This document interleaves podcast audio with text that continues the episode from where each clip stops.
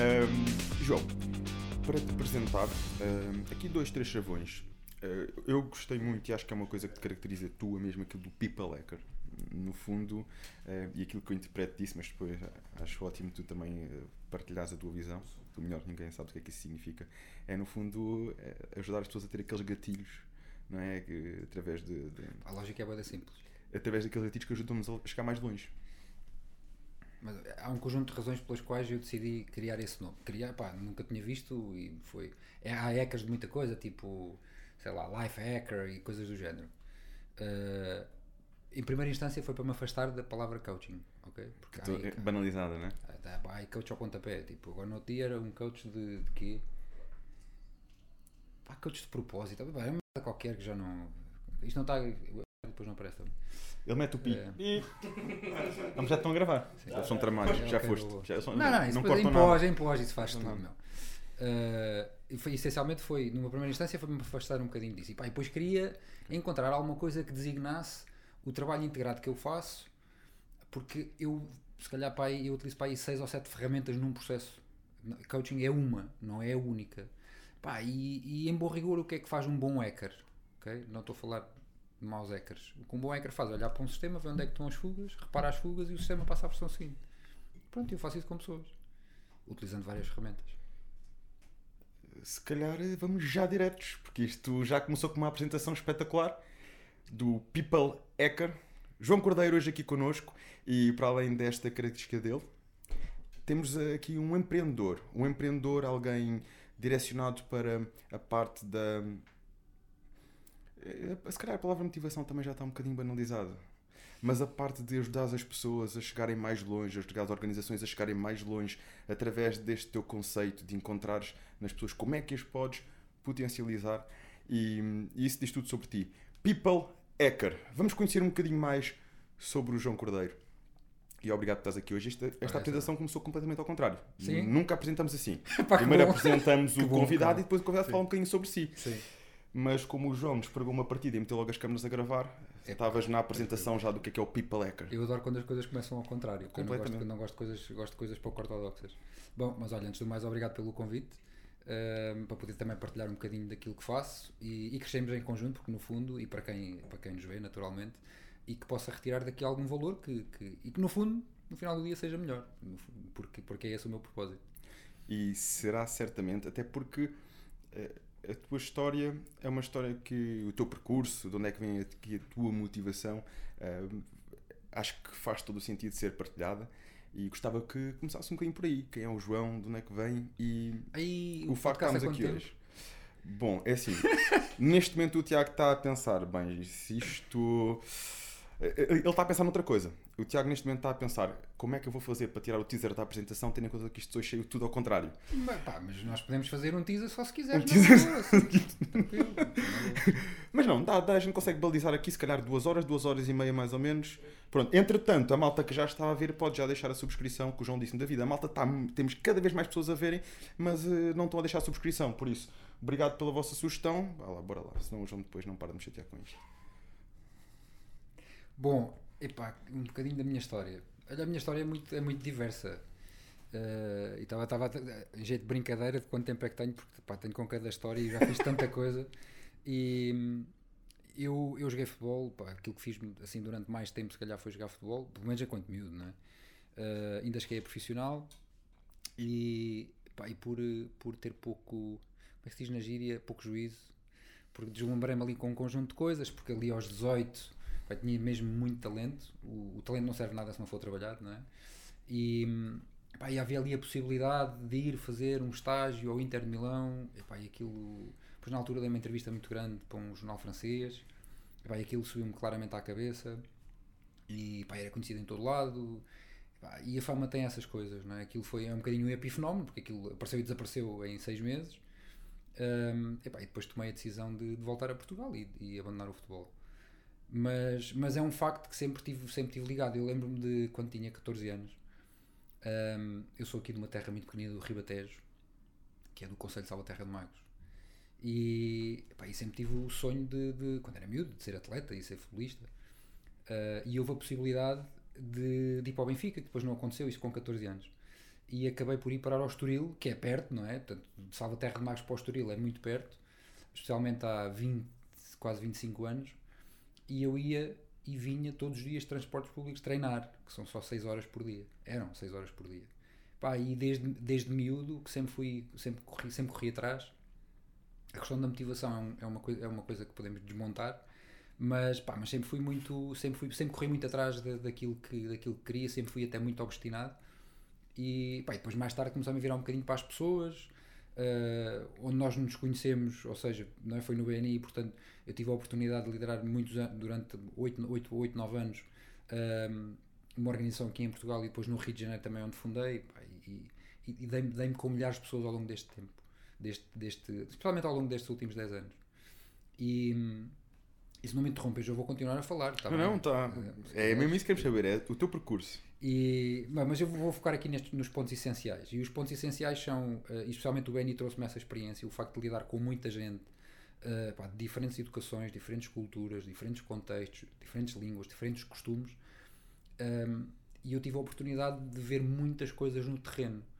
E comecei a perceber que uh, os empresários pequeninos, tipo, faturavam, sei lá, 50 mil euros, 100 mil euros por ano, tinham tipicamente os mesmos problemas dos que faturavam 500 milhões, 600 milhões, só que a proporção era diferente, mas os problemas eram rigorosamente os mesmos. E isso levou-me também a concluir e a analisar que nós, enquanto seres humanos, estamos, estamos uh, muito mal preparados do ponto de vista emocional. Pá, na escola, ninguém nos ensina a lidar com uma frustração, a lidar com, com, o sucesso, a lidar com o fracasso, a lidar com o desgosto, a lidar com a raiva. Ninguém nos ensina a fazer isso. E depois nós chegamos à vida adulta e o que é que mais encontras? Não são desafios técnicos. São desafios emocionais. É? Completamente. Pá, mas nós não treinamos isso. Não vais mais longe. Ontem eh, recebi aqui recebi aqui uma pessoa que hum, veio visitar o espaço e, e ele é comentador na Sport TV, eh, Nuno Guia. Eh, recebemos e estávamos numa conversa precisamente sobre a psicologia do desporto. Ele é mestre em psicologia do desporto. Até que tínhamos aqui um estagiário Uhum. que, ele, que é o, o Simão. E o Simão joga. Ah, eu conheci quando sim. Conheceste quando É, entraste é. hoje. E o, e o Simão joga futsal. E ele virou-se para o Simão e disse: Simão, estávamos a conversar. Ele, Simão, qual é que é a porcentagem que tu atribuis? Isto é uma coisa mais ou menos, Uhum. ah, mais ou menos intuitiva. À vertente psicológica no futsal. Tens a vertente técnica, tens a vertente psicológica, tens a, a vertente tática. Uhum. E pronto, algo- t- três ou quatro vertentes. Qual é que achas que é a psicológica? Ele ficou assim a pensar: 80%. Isto está estudado e depois explico o porquê. Uhum. Uh, ou seja, é, é a parte como nós encaramos isto no, no desporto, mas eu acredito que do desporto para as empresas há um transfer muito igual, significativo é igual, para a igual. vida. O desporto ajuda-nos a preparar e ajuda-nos a trazer isto: é saber lidar com o sucesso, com o fracasso. Hoje ganhamos, mas amanhã podemos perder. Como é que nós nos vamos levantar? E depois também vem aí o papel do treinador. Sim.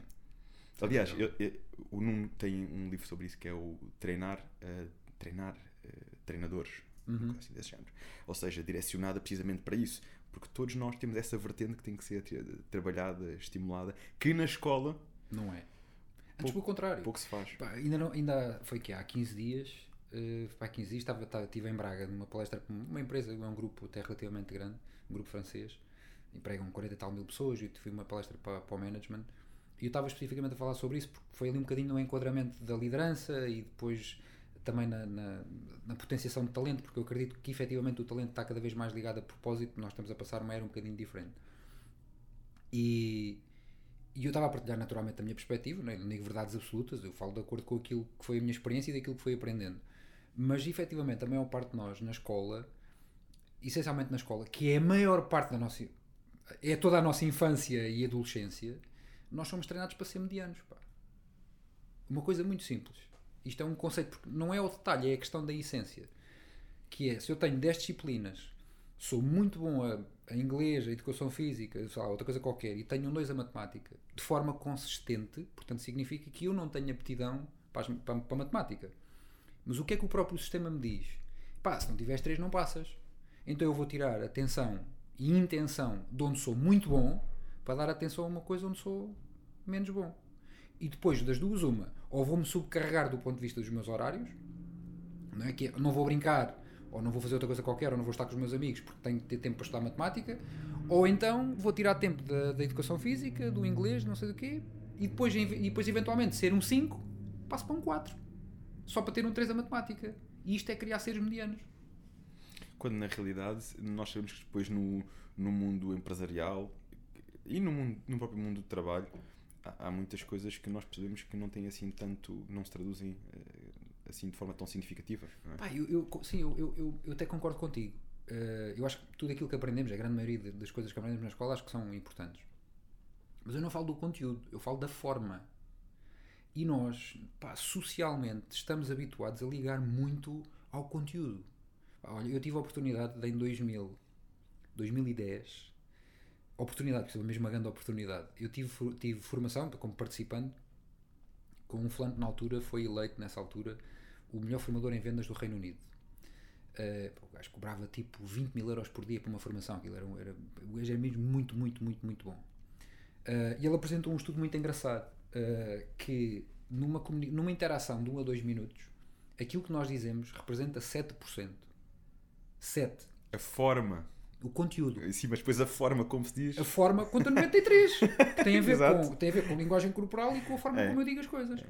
Numa interação de 20 a 30 minutos, aqueles 7% passam para 14. Meia hora, tipo, e tu olhas para aquilo e pensas assim, "Tu, mas eu estou a falar meia hora e só conta 15%. 15%. Sim. Portanto, aquilo que eu me estou a referir é à questão da forma, à questão da comparação. Tu, pá, tens ideia de quantas pessoas se comparam.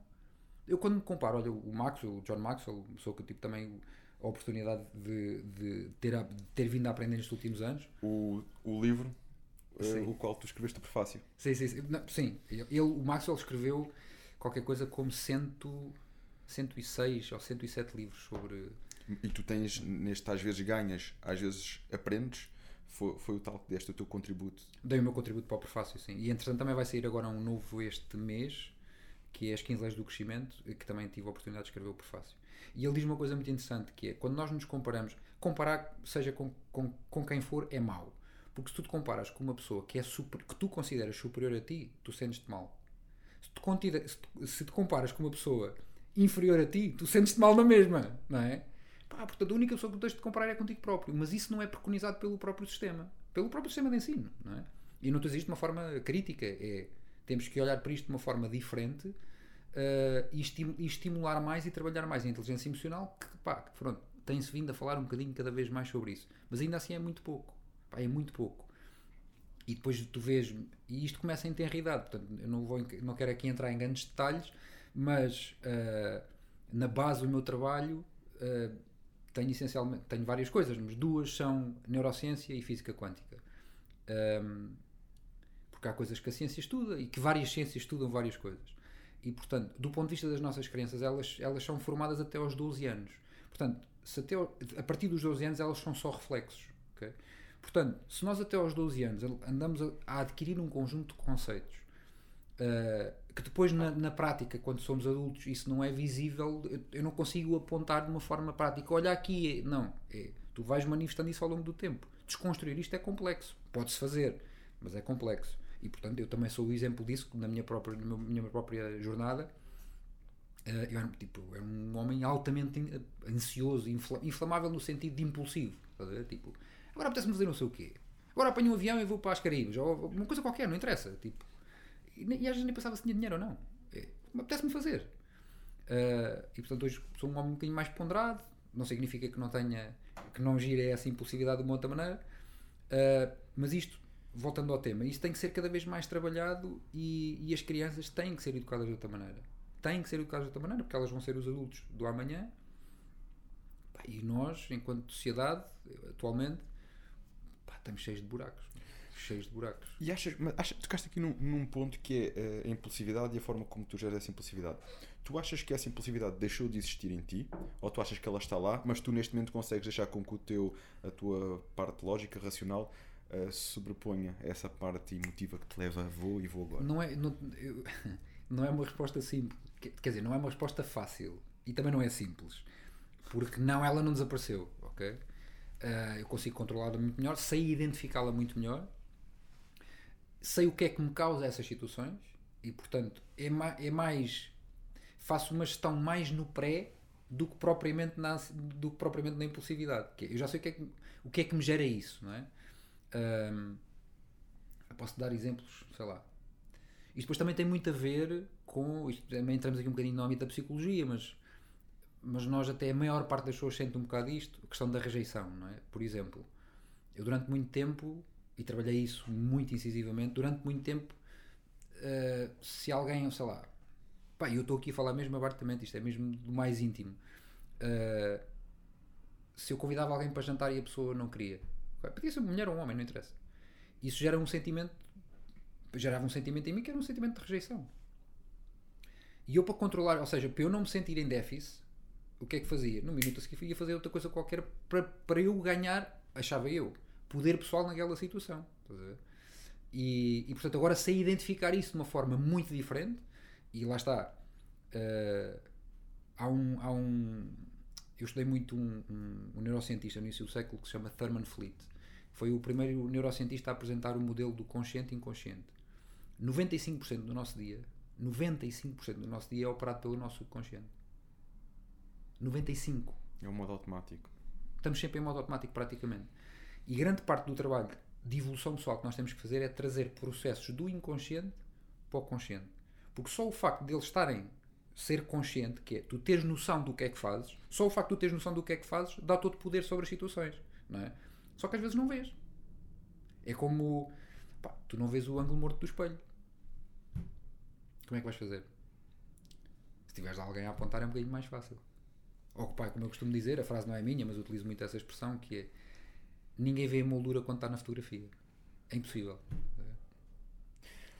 E achas que esse é que isso que referiste tenho a certeza absoluta que muitas mais pessoas se identificam, que é nós temos uma, uma rejeição ou um não, uhum. e aquilo parece realmente sentimos que é uma rejeição e vamos tentar compensar com. Sim. Alguns tentam compensar promovendo uh, mais emoção, mais através de outras coisas, uhum. outros através da comida, outros, há muitas formas de se responder a isto, sim. compensação. Mas nenhuma delas, no fundo, nos vai trazer a resposta, porque aquilo acaba por ser momentâneo, certo? Como é que tu, tu consideras em situações destas uh, que, que deve ser o caminho a, a fazer? Pá, primeiro, em primeira instância tens de conhecer. Tens de conhecer e ninguém investe tempo a conhecer-se. Ninguém, pronto, se calhar estou um bocado a exagerar, não é? Mas, estou, mas na generalidade as pessoas não investem tempo a conhecer-se. Quem é que para uma hora do seu dia, meia hora do seu dia para refletir? É que isto, entramos aqui um conceito, às vezes em conceitos um bocadinho filosóficos, que as pessoas também acham que filosofar é uma coisa passiva. Ah, agora estou aqui a filosofar ou estou aqui a refletir.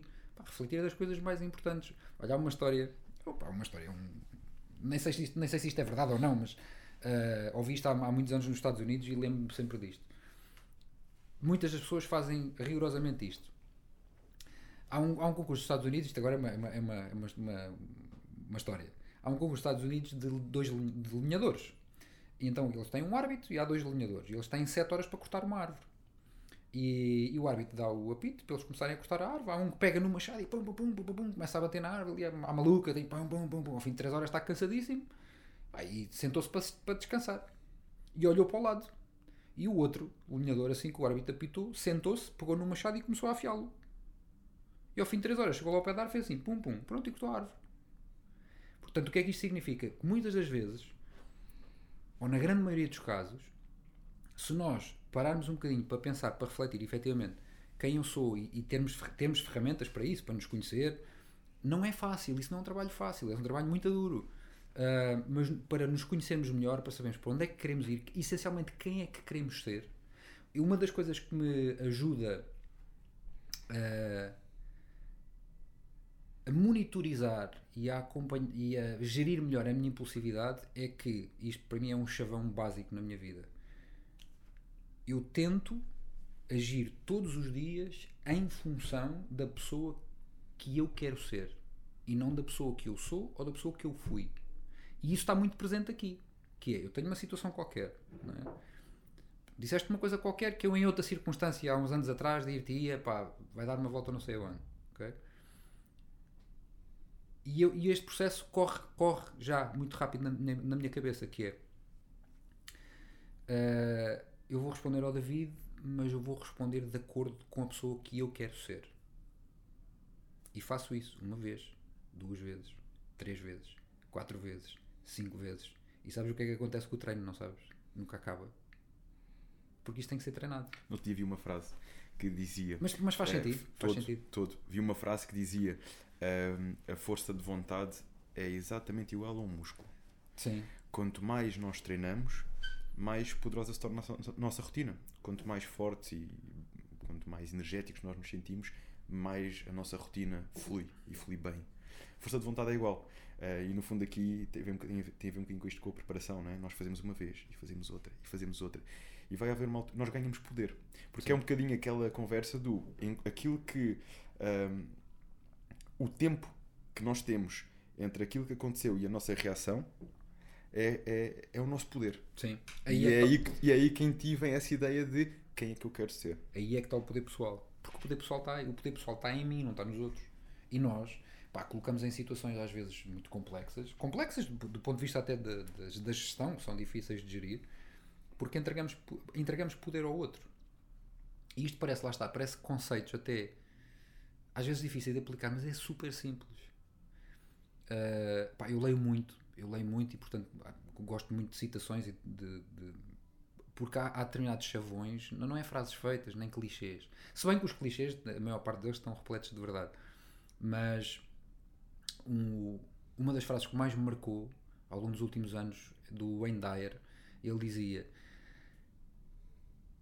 e que está por acaso eu escrevi essa frase no prefácio do, desse livro quando tu mudas a forma como olhas para as coisas as coisas mudam e é a nossa percepção relativamente a determinada coisa eh, que tem que ser trabalhada porque as coisas são o que são e a forma como tu olhas para elas muda e depois as coisas também vão mudar porque depois já não interpretas da mesma maneira Pá, e este trabalho, sabes que isto parece, lá está, é do âmbito da psicologia. É. Só que é muito âmbito, é, é muito do âmbito emocional, porque há muitas coisas que a mente não controla. É co- Como é que tu controlas a intuição, por exemplo? Aliás, nós, é normal e, e- e acho que nós temos que aceitar as emoções, todas elas são válidas, todas elas existem. Agora, a forma como nós reagimos a isso é que aí depois vem. David, e são necessárias. A questão é que, Exatamente. É, é, é que são. ah, se eu não consigo sentir uma emoção má, eu também não consigo sentir uma boa. E as pessoas andam tudo a tentar anular as emoções más. Não dá. Tipo, olha, no outro dia ah, estava a ler um livro também e, e o autor, por acaso é o Deepak Chopra, que eu também gosto imenso, e ele estava a dizer uma coisa muito engraçada. Ah, quem dá significado a uma emoção é a mente. Não é, não é tipo. Não, ou seja, não é o teu eu sequer que, que significa uma emoção. A, a nossa mente é que diz que aquela emoção é boa ou é má. E depois ele dá, dá um exemplo básico que é um canadiano que nunca tenha comido um, um tikka masala, não é? que aquilo é picante como tudo, come aquilo, vai achar aquilo se calhar horrível porque é picante.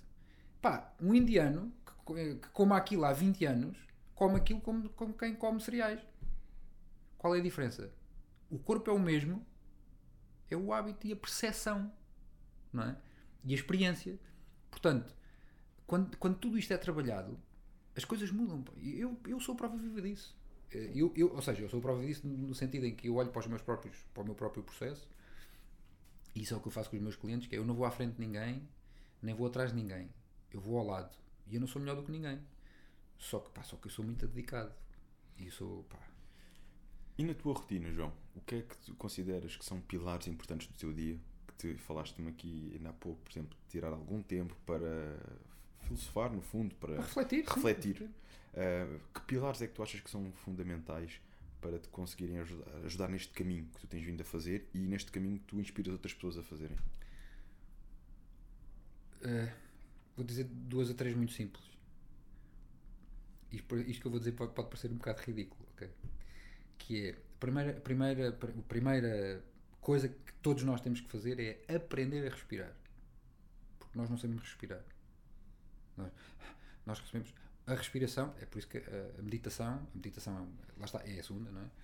Uh, é essencial porquê? Porque ajuda-nos a, a controlar a respiração, a respiração coordena o resto do corpo todo, a vibra-nos a, a, abranda-nos a vibração mental e isso permite-nos estar num estado emocional mais calmo, mais sereno, com mais, com mais, uh, com mais atenção a determinadas coisas. E isto porquê? Porque só nós olhamos à nossa volta hoje em dia e cada vez mais isso vai acontecer. Ainda no outro dia estava a ler um estudo, uh, nós tomamos para aí 20 mil decisões por dia e somos bombardeados para, com para não sei quantas mil mensagens por dia.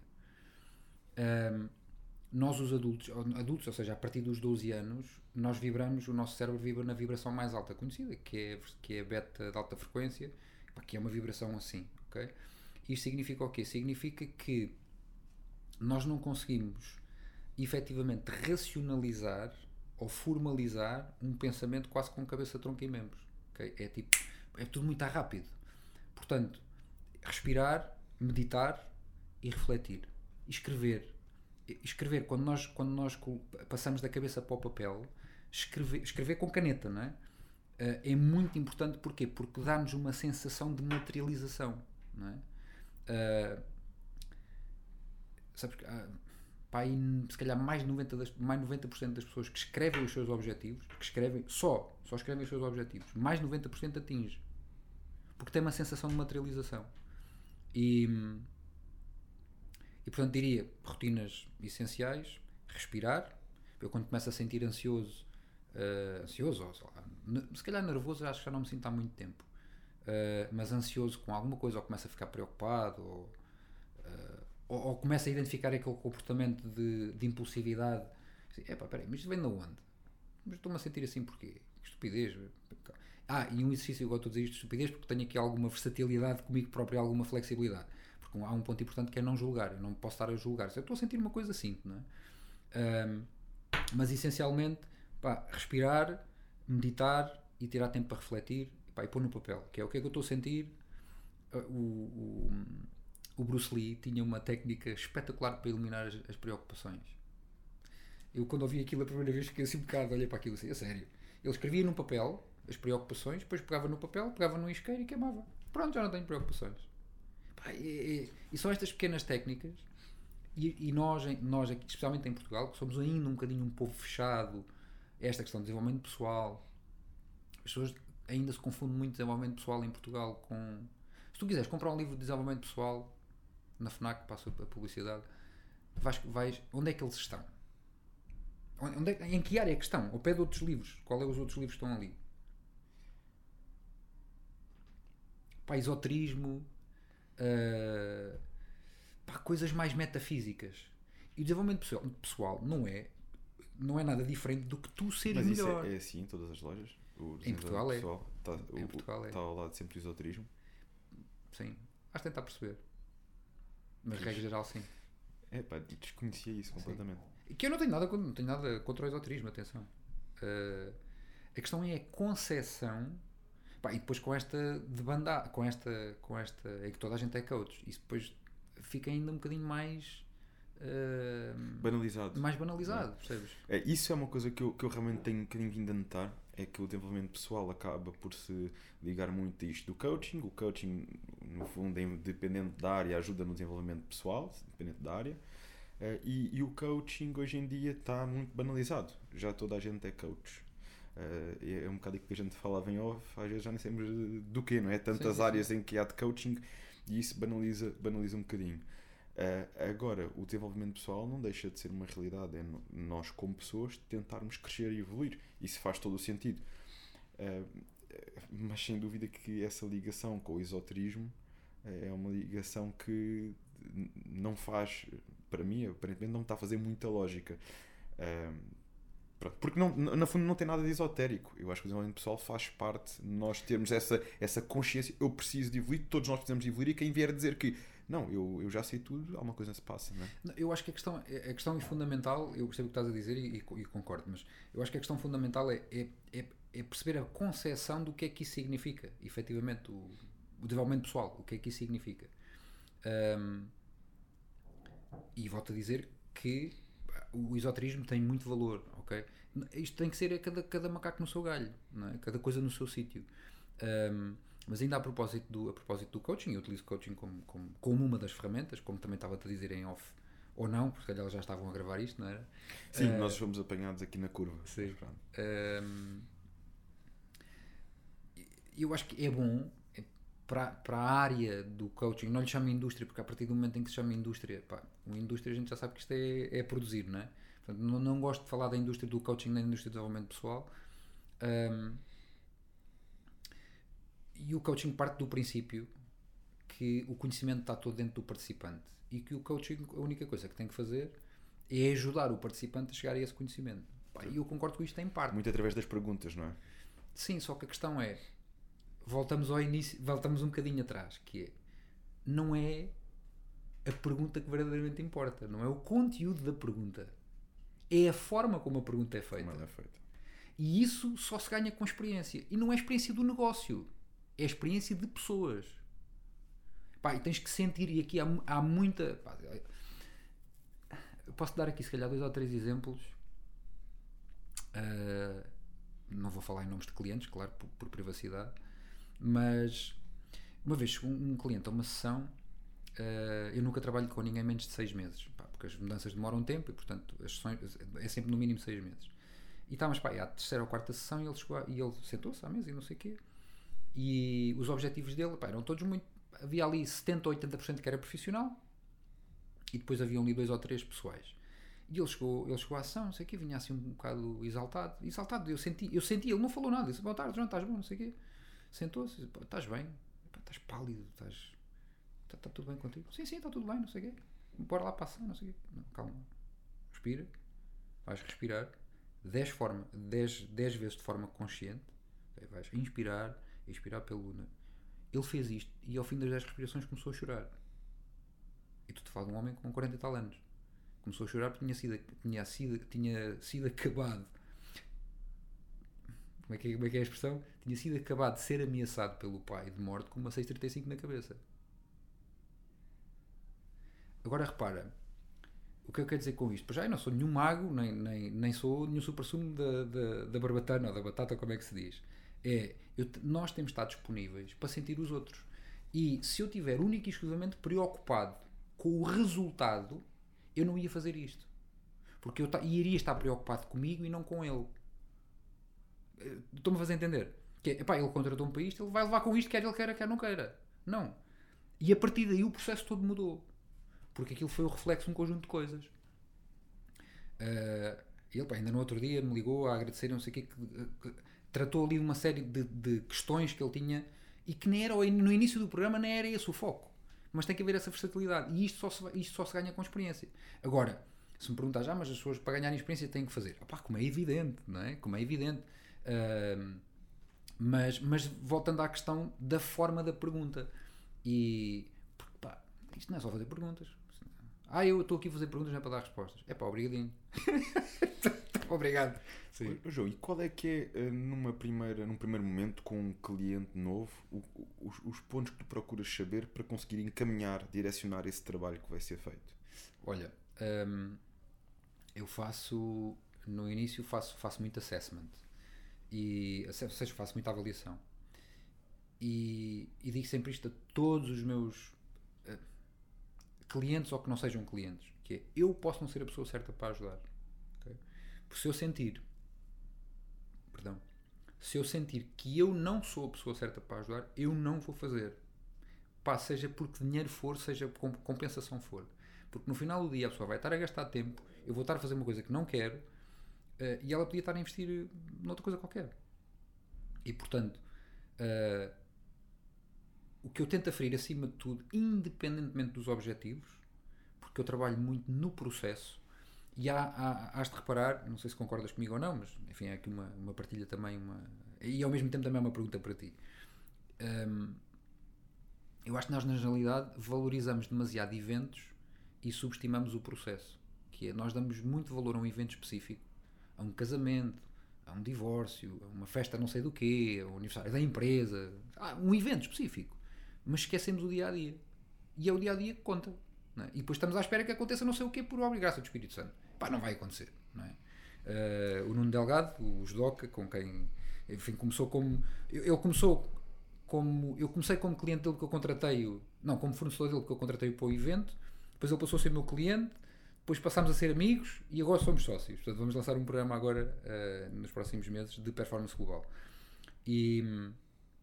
E agora perdi-me, já não lembro porque é estava a falar do Nuno. A falar do, do processo. Estavas, uh, ah, e ele estava a dizer que é, ele foi medalhado olímpico, não é? foi a primeira medalha do judo E ele, numa vez numa palestra, pôs a medalha no lixo. Pôs a medalha mesmo no lixo. E as pessoas ficam tudo, conta põe a medalha no lixo. Aquela medalha não conta para nada. Aquela medalha só conta quem eu fui. Não conta quem eu sou. Nem quem eu vou ser. Porque o mais importante é o processo. E mesmo para ganhar a medalha, o que verdadeiramente foi importante foi todos os dias que eu treinei. Não é a medalha. Isso foi o mais, foi o mais fácil, entre aspas, não é? E nós desvalorizamos, desvalorizamos muito o processo. Hum, Já viste um filme que é um filme e tem o livro também, que é o Guerreiro, Guerreiro da Paz, Uh, Peaceful Warrior. É com quem? O, o filme não são não são autores muito conhecidos, Hum. mas a mensagem que está lá, que ele é baseado num livro, a mensagem que está dada à procura de Está a água. procurar água. Epá, isso foi o João que escondeu, de certeza. Mas- Tá. Ah, está aqui, está aqui. Estou a ficar seco. Pá. E, e a mensagem, eu não teria tive um- uma pessoa que tive a oportunidade. Vou pôr no mesmo de- sítio, está bem? tive a oportunidade de conhecer e de, de passar também aqui pelo meu percurso que me recomendou eh, ver esse filme. Eh, e, realmente é muito à volta disto. É um rapaz Uhum. que pretende, quer muito, ele é novo, no auge de idade, aquela impulsividade, não sei o quê, nos seus 16 anos, e ele que- queria o quê? Queria miúdas e queria Uhum. ganhar uma competição de, de ginástica, ginástica acrobática, Uhum. assim que era. E ele era, era aos treinos, era a noite, era às miúdas, era tudo, e aquilo de- depois parece que nunca se sentia completo. Uhum. Parece que a cabeça dele à noite não conseguia dormir, porque parece que faltava qualquer coisa. Parece que Sim. ele tentava preencher-se com tanta coisa para sentir sempre ali uma satisfação em vez de se acalmar e focar na jornada. Até que depois entra alguém, aquilo é, há uma, é uma caracterização feita de- de- desta forma. Ele vai a uma bomba de gasolina e está lá um senhor na bomba de gasolina que todos os dias lhe vai dando um conselho. Um conselho até que esse senhor depois começa a perceber que nunca trabalhou na bomba de gasolina. Aquilo no fundo foi uma, uma, uma forma de, de alguém, eh, um- uma mensagem superior que lhe foi chegando para ele conseguir eh, chegar ao objetivo. E é muito dentro disto. Através de vários passos, através de vários ensinamentos, ajudá-lo a apreciar a jornada. Uhum. Até porque ele com isto tudo chega um dia em que anda de moto, apressado para um treino, a acelerar, tem um acidente, quebra uma perna. E foi aí que ele começou a escutar, foi aí que ele começou a ouvir esta voz, foi aí que ele começou a querer perceber como é que ele podia superar. Então a gente lhe disse: nunca mais vais fazer ginástica na tua vida, esquece, acabou. E ali começa a tentar e começa a apreciar os pequenos pro- processos, começa a, a, apreciar a, apreciar a caminhada, o dia em que consegue voltar a mexer o pé, em que consegue voltar a pôr-se de pé, em que consegue voltar a fazer um exercício e outro, e outro, e outro, e outro, até que toda a gente dizia: não, esquece, continuas a não poder, até que ele um dia volta a competir. eh, e aquilo é baseado numa história verídica. Uhum. Ou seja, e e eu quando vi esse, esse, esse filme, realmente fez-me pensar, porque nós às vezes estamos tão envolvidos no, no nosso dia a dia, a pensar naquele objetivo e tenho que fazer para chegar lá, e tenho que fazer e mais e mais e mais, e esquecemos do mais importante. É que é mesmo o mais importante, porque nós quando chegamos ao objetivo, nós, a seguir vem outro. Aquilo- E era uma coisa que a gente até parecia vão alcançável. acabar, Chegou, portanto. vem outro, já queremos outro e queremos mais. E é quando nós conseguimos encontrar na nossa jornada, ter objetivos, claro, mas encontrar na nossa jornada o que isso significa, a jornada, o percurso, o caminho, gostar dela, gostar da pessoa que estamos a construir, que estamos a criar, é quando a magia acontece. É quando a magia acontece. E eu, eh, nós temos todos os meses um top da assiduidade. Pomos os, os atletas mais assíduos do ginásio, criamos um top. E, e eu deixo sempre uma frase, uma citação também que eu encontrei num livro, ou encontrei num filme, alguma coisa que eu acho que se associa a isto. E é engraçado ver que é precisamente isso. E é as pessoas que gostam, que fazem com regularidade, porque gostam, porque que têm os melhores resultados É o aqui dentro. compromisso, pá. É o compromisso. Tem os melhores resultados É aqui compromisso. Hum, direção é muito mais importante do que velocidade. Porque é que me interessa andar a 300 a hora atrás do meu próprio rabo? Andas às voltas, não é? Ainda assim, não é? Portanto, pá, é, ok, parar. E isto parar é muito complexo. Porquê? Porque vamos às crenças, ah, vamos às crenças um bocadinho mais antigas, não é? Do ponto de vista social e do ponto de vista educacional. Eu sempre ouvi dizer, eu durante muitos anos, muitos anos, se calhar isto só mudou para aí há 3, 4 anos talvez. ah, eu cada vez que ia de férias sentia-me mal. Sentia-me mal porque sentia-me culpado. Pá, eu devia estar a trabalhar, pá, tipo, porque os meus pais diziam-me que não, isso férias é para os ricos, pá, os ricos é que têm férias. Ah, eu não digo isto a julgar, percebes? Tipo, os meus pais deram uma educação fenomenal do ponto de vista dos valores, Agora isso teve impactos em mim. A mim. Ainda me vais ajudar. Vai... Não, porque eu, eu, eu partilho com as pessoas e a pouca gente percebe. Hum. Mas eu também eu não, costumo, não, não sou de muitos dias de férias. Eu, eu- e muitos dias é tipo, eu faço assim uma- uma- um fim de semana prolongado Sim. de vez em quando, um fim de semana com mais dois ou três dias, ahm, pá, porque custa-me, custa-me imenso. Primeiro porque aquilo que eu construí de alguma forma ahm, sinto que, que é- sinto que precisa de mim, não é? Sim. Ah, e depois é isso, eu parece que vou de férias, sinto sempre. Eu, eu podia estar a produzir, eu podia estar a fazer mais. Precisar de ti é diferente de precisar da tua presença. São coisas muito, são coisas muito diferentes. ok? E agora vou-te fazer uma pergunta que sabes responder, que é como é que o músculo cresce? É com o treino e com o descanso, não é? É com o descanso. é básico, o músculo cresce tá, aplicas uma carga, descansa, uma carga, descansa, uma carga, descansa. E, pá, e o que é que acontece? Mas isto é, mas isto é uma analogia muito simples. Claro que sim. Uh, porque o cérebro não é um músculo, é um órgão, mas ainda assim tem, tem, tem mais ou menos as mesmas capacidades. Uh, se, acho que são mais ou menos, não sei qual é o ciclo, depende do ciclo de treino, não sei o quê. Pronto, como fui atleta também tenho alguma consciência disto, não é? Mas uh, se eu estiver constantemente a aplicar uma carga a um músculo, não é? está sempre a fadiga. Pá, não, não vai evoluir, é nada, verdade, não vai é acontecer nada. Portanto, se, se eu começo a. tra- Às vezes. Pá, quando alguém me diz que trabalha 14 horas por dia, epá, eu fico mesmo fulo. Eu fico, a pessoa, assim, pá, 14 horas por dia, das duas, uma.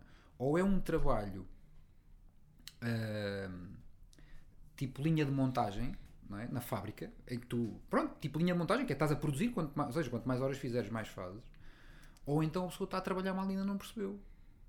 Lá está a questão do machado, que é- não é pegar no machado e começar a bater, é afiar o machado, ok. Para a maior parte das pessoas, das empresas, nem sequer faz isso. Olha, eh, agora estou-me a lembrar de um. Do, tu praticaste algum desporto. Desporto? Sim, eh, fiz eh, culturismo de competição. Ok, eu acho que. Sim, acho que. Também Eu não conheço. Não judo, conheço. handball, natação, se ajudar. Pronto, ok. Então handball. ok. Eh, o, que, o que é que se faz, o que é que se faz antes de um jogo de handball?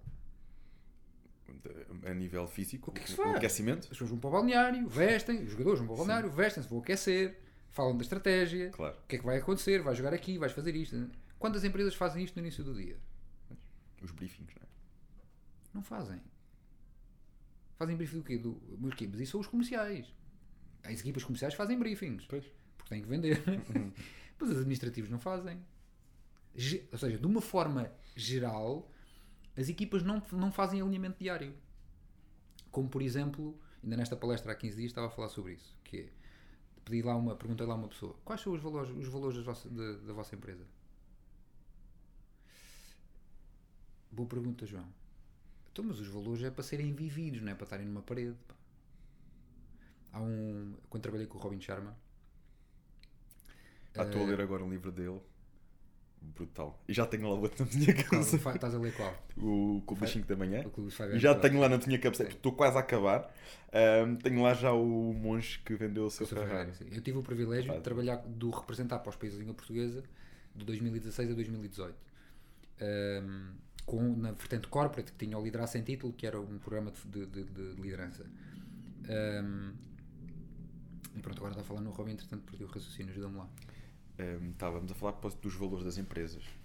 Ah, e o Robin tinha, obrigado. O Robin tinha um cliente, um cliente corporate, na altura não era meu cliente, mas estava dentro do mesmo chapéu, que é o Ritz Carlton, que o Ritz é muito conhecido, não é? E eles, ah, havia, eles todos os dias, pá, a maior parte dos hotéis, todos os dias, das 9 às 9 e 10 da manhã, toda a gente parava, pá, tirando a malta do front office, porque estavam a atender clientes eventualmente, mas depois iam rodando.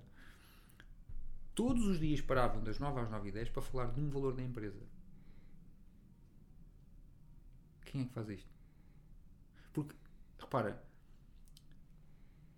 cada momento que tu tens em frente de um cliente, de um fornecedor, é um momento, é verdadeiramente, verdadeiramente, isto até parece um ple- pleonasmo, é verdadeiramente um momento de verdade. Porque é ali naquele momento que tu tens que viver todos os teus valores e tudo aquilo que tu acreditas. Porque se tu dizes, sei lá, o nosso princípio base é a honestidade, o nosso, um dos nossos valores é a honestidade. Epá, e depois eu tenho lá um cliente à minha frente e posso lhe vender um produto de 50 porque ele só precisa de 50, mas eu vendo-lhe o de 100. Onde é que está a honestidade? Onde é que está não a honestidade? É que isto, e depois mistura-se aqui conceitos de necessidade. Epá, mas eu preciso vender. Epá, está bem, calma. Epá, então, Às vezes não ganhamos no momento para ganharmos mais tarde. é? E portanto, pá, são, são, ou seja, todos este, todas estas questões Um, e depois em organizações maiores isto depois vai-se notando cada vez mais porque as, uh, as equipas depois isolam-se e fazem tipo silos não é? e parece que tens o marketing e tens os recursos humanos e tens não sei que as vendas e parece que está tudo meio isolado porque as pessoas não têm, inter, não têm interligação porque efetivamente não têm uma linguagem comum Pá, e pronto, vou vendo isso também um bocadinho na minha experiência é? E o que é que os grandes ensinamentos que tiraste se calhar gurus é uma, uma palavra um bocadinho forte, mas é, é, é, um, é Para é mim mesmo, são mestres. Mestres. Sim. Esses mestres um, nesta área, e, e o Robert Sharma é uma pessoa que eu tenho estado a procurar também saber um bocadinho mais sobre ele, precisamente pelos livros que li, que estou a gostar imenso. Acho que tem ali grandes ensinamentos, grandes ensinamentos mesmo. Aliás, o Clube das 5 da Manhã é engraçado porque eu já acordo às 5 da manhã há muito tempo, Uhum. então já tive aqui várias pessoas que me diziam: Tu tens que ler aquele livro, tens que ler aquele livro tanta gente que me tem vindo a dizer aquilo, até que um dia eu, eu fiz anos e ofereceram-me um livro. Sim. E, e eu disse: Não, eu vou ler o livro. Pá, ler nada este con- é assim, eu trabalhei com, eu trabalhei com ele, com a organização dele, portanto não tenho nada contra ele. Eu, para mim é um mestre, eh, foi e há de continuar a ser. Mas livro. Não me digas que ele não acorda às 5 da manhã. não, ele acorda, só que nós temos de ter, mas lá está, tem que haver aqui um bocadinho uma adaptação ao contexto. Que Claro. é, pá, sabes a que horas é que os norte-americanos se deitam? Pois, eles lá anoitece muito mais. Pá, eles jantam não é? às seis e meia da tarde. Pois, exato. Quem é que em Portugal janta às 6 e meia da tarde? Ninguém. As pessoas jantam aqui. Se tu adicionares mais 3 horas, ok? E em vez de deitares às 7, que eles estão tipo 7, 8, não é? A malta aqui deita-se às 11, 11, 11 e tal. Se tu às 5 acrescentares 3, são 8 da manhã. E a maior parte, se calhar, das pessoas acorda às 6 e meia, 7, por aí. Portanto, pá, eu acho que tem que haver aqui um bocadinho um enquadramento. Eu percebo a lógica e concordo. Aliás, eu ensino o, o 5am Club do ponto de vista das, das mecânicas, mas eu próprio não me levanto às 5 da manhã. ok? Atenção, eu, eu, eu não o comecei a fazer por causa do livro, já o faço há vários sim, sim, anos sim. e por as Até- pessoas saberem isso, que eu venho treinar muito cedo, antes do meu dia começar, já tenho o meu treino feito. E para as pessoas que conhecem, as pessoas mais próximas de mim conhecem a minha rotina, eh, e acabaram por tanto sugerir, tanto sim, sugerir que até surgir esta oportunidade e Porque o 5, identifiquei. o 5am Club já é um, é um conceito muito mais antigo. Não foi o Robin que inventou. Foi o, foi o Robin que o, que o tornou, se calhar, eventualmente mais, mais conhecido. Mas já existia há muitos anos. Sim, eu, eu, aquilo tem ali bastantes princípios científicos até por trás disso, até a forma do cérebro, pronto, enfim, a forma como nós trabalhamos Sim. de manhã, antes do sol nascer, antes das preocupações, antes dos mídias que hoje em dia está em todo o lado, a mensagem, os e-mails, ou seja, há, há ali um conjunto de princípios que vê-se que têm, que têm fundamento, que, estão, que estão estudados, ele simplesmente tornou aquilo mais sexy, não é? Sim, Contou é uma história, Sim, sim, uma coisa muito gira ali, uma, uma viagem em que consegue inserir esses princípios. É ele a escrever, pá, ele escreve assim, sim. Ele escreve tudo, a maior parte são parábolas, portanto, é tudo, são fábulas. E, e funciona bem porque tu absorves a mensagem de uma outra maneira, não é uma coisa altamente técnica, não é? É uma coisa, é muito fácil. Mas estavas-me a perguntar o que é que eu aprendi com estes mestres, não é? Ah, Deixa-me tentar resumir, ou, sim, vou tentar resumir, que é, eu acho que acima de tudo, primeiro, menos é mais, em tudo na vida. Nós tentamos eh, pá, embelezar às vezes as coisas e fazer aquilo que às vezes é o mais fancy, não sei o quê, o mais trendy, lá agora as palavras todas que querem aplicar. Mas a verdade é que isto depois resume-se tudo àquilo que é super simples e àquilo que é menos. ok? Ahm, é preferível tu leres, imagina, isto é um princípio básico e eu comecei a, comecei a aplicar esse princípio há uns anos para cá. Ah, um exemplo. É preferível ler 5 páginas, uma página de um livro por dia, uma, do que ler 15 minutos, 15 em 15 dias. Porquê? Por causa da prática, da implementação do hábito. Do hábito. Tão simples quanto isso. Portanto, as pessoas quando dizem assim, ah, não tenho tempo para não sei o quê. Olha, espera aí. Toda a gente tem tempo. Você escolheu foi fazer outra coisa. E esta, toda esta reconfiguração da mente, a forma como tu falas contigo próprio, é? eu digo isto a todos os meus clientes: é pá, João, não tive tempo. Psst, calma, respira. Primeiro, primeiro pá, respira, consciente. Ok, não percebi o que é que disseste. Ah, eu. Pois já não dizem da mesma maneira. Ah, eu estive a fazer outra coisa. Ok, está tudo bem. Tipo, quem sou eu para estar a julgar? Eu estou aqui para te ajudar, não é para, para te julgar. Agora, toma responsabilidade, porque quando tu dizes não tive tempo, tu estás a atribuir a responsabilidade a outras coisas que não tu. Não, Fatores externos. foste tu que é, escolheste. são decisões. Foste tu que escolheste. E, e quando eu faço uma escolha, automaticamente não escolho outra. Não é? E portanto, se eu disser assim, olha, hoje. eh, isto é uma técnica que eu utilizo muito, que é a técnica do eu escolho. Que é, pá, imagina eh, que eu peso 100 kg e quero emagrecer. É? Então decidi, que todos os dias, pá, que não como glúten, por exemplo. Não como glúten, uh, não bebo álcool durante a semana, tenho só ali, se calhar ao fim de semana bebo um copo de vinho, ou, enfim, coisa básica. Ou, e, por, e, treino e corro meia hora por dia. Okay? Se eu chegar ao final do dia e não tiver, e tiver comido glúten, ou não tiver corrido, ou tiver ou tiver bebido álcool, eu não posso deixar isso, essa mensagem para mim, eu não o posso esconder. E eu devo verbalizar isso. E isto é o que eu recomendo aos meus clientes, e é, é uma coisa que trabalhamos com frequência, que é vais olhar ao espelho à casa bem e chegas à casa bem e dizes assim, eu escolho continuar a ser gordo. E vai, ah, mas não é isso. É. Então o que é que não fizeste? Ah, porque estive a fazer outras coisas. Até porque a outra coisa era mais importante do que esta. Então queres continuar a ser gordo. É duro de ouvir. É, mas é verdade. Se me dissesses, pá, tive um problema, uma emergência, que não sei o quê, que aconteceu não sei o quê, que tive alguém que foi para o hospital, que aconteceu, o mundo está a acabar. É, mas isso não vai acontecer todos os dias. É um mas isso não acontece todos os dias, não é? não é? Isso não acontece todos os dias. Portanto, de forma consistente. E é, e é esta, é esta autorresponsabilidade, e isto é autoliderança, que é tu assumires responsabilidade. RPTA, responsabilidade pessoal total e absoluta. E se eu não faço alguma coisa, é da minha responsabilidade. Se eu faço, é da minha responsabilidade. Tão simples quanto isto. Portanto, menos é mais, é fazer, mais vale fazer menos, 3 P's, não é os 3 P's do marketing, é os 3 P's, pouco pequeno e possível, mas implementar o hábito. Pá, não lia. E depois as pessoas já mandaram um monte em arco, não é? Que é, ok, então dá-me um objetivo para começares a ler. Então vou já ler um livro por mês. É pá, calma.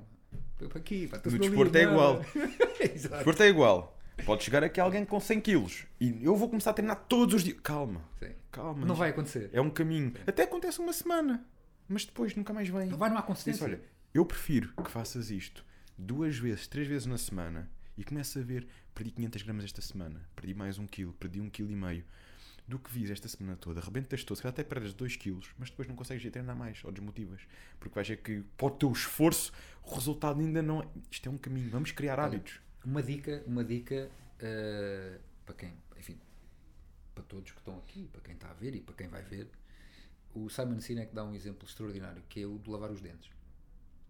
Que é, eh, pá, se eu tiver 20 anos sem lavar os dentes e depois ao fim de 20 anos pego numa escova de dentes em soda cáustica e estou meia hora a esfregar os dentes, eles vão ficar brancos. Não. Uhum. Porquê? Porque tem que ser um minuto de manhã e um minuto à noite. Todos os dias. Pá, portanto, é muito simples. É, olha, isto é, isto é o quê? Então isto é lavar os dentes. Vou fazer aquilo. Vou ler uma página, vou correr 5 minutos, depois amanhã corro 10. Mas os 5 eu garanto que corro. Não é? Ah, mas amanhã compenso. E é quando entramos em compensação já está tudo estragado. Não é? Porque às tantas já não corres 5, depois acumulas, acumulas, acumulas, acumulas e depois o que é que vai acontecer? É que às tantas aquilo deixa de ser um objetivo. Porque tu deixaste de fazer, começas-te a sentir mal por não ter honrado o teu compromisso de fazer. É pá, tenho que começar. Olha, por exemplo, com o tabaco. Aí eu vou deixar de fumar, não sei o quê. Que Não estou a dizer, obviamente que as pessoas têm força de vontade. Por exemplo, o meu pai fumou durante pá, 30 e tal anos, fumava 3 maços essa gigante por dia e deixou de fumar um dia para o outro. Portanto, é possível, claro. Sabes que que aconteceu uma coisa muito parecida com um familiar meu, eh, um tio próximo, que toda a gente dizia que ele nunca ia deixar de fumar, Sim. também era aos dois e aos três maços por dia. E houve um dia em que o pai dele faleceu eh, por um cancro no pulmão. Foi nesse dia, foi de E um ele deixou dia de para o. Assim, Mas olha, tu há bocado assim, estavas a falar disso. ninguém imaginava, nunca mais tocou no cigarro. Tu estava há bocado, estavas a falar do. E depois lembrei-me, mas depois não te- naturalmente não te quis interromper, eh, por causa do filme, estavas a falar do miúdo que teve o acidente, que partiu o pé e não sei o quê.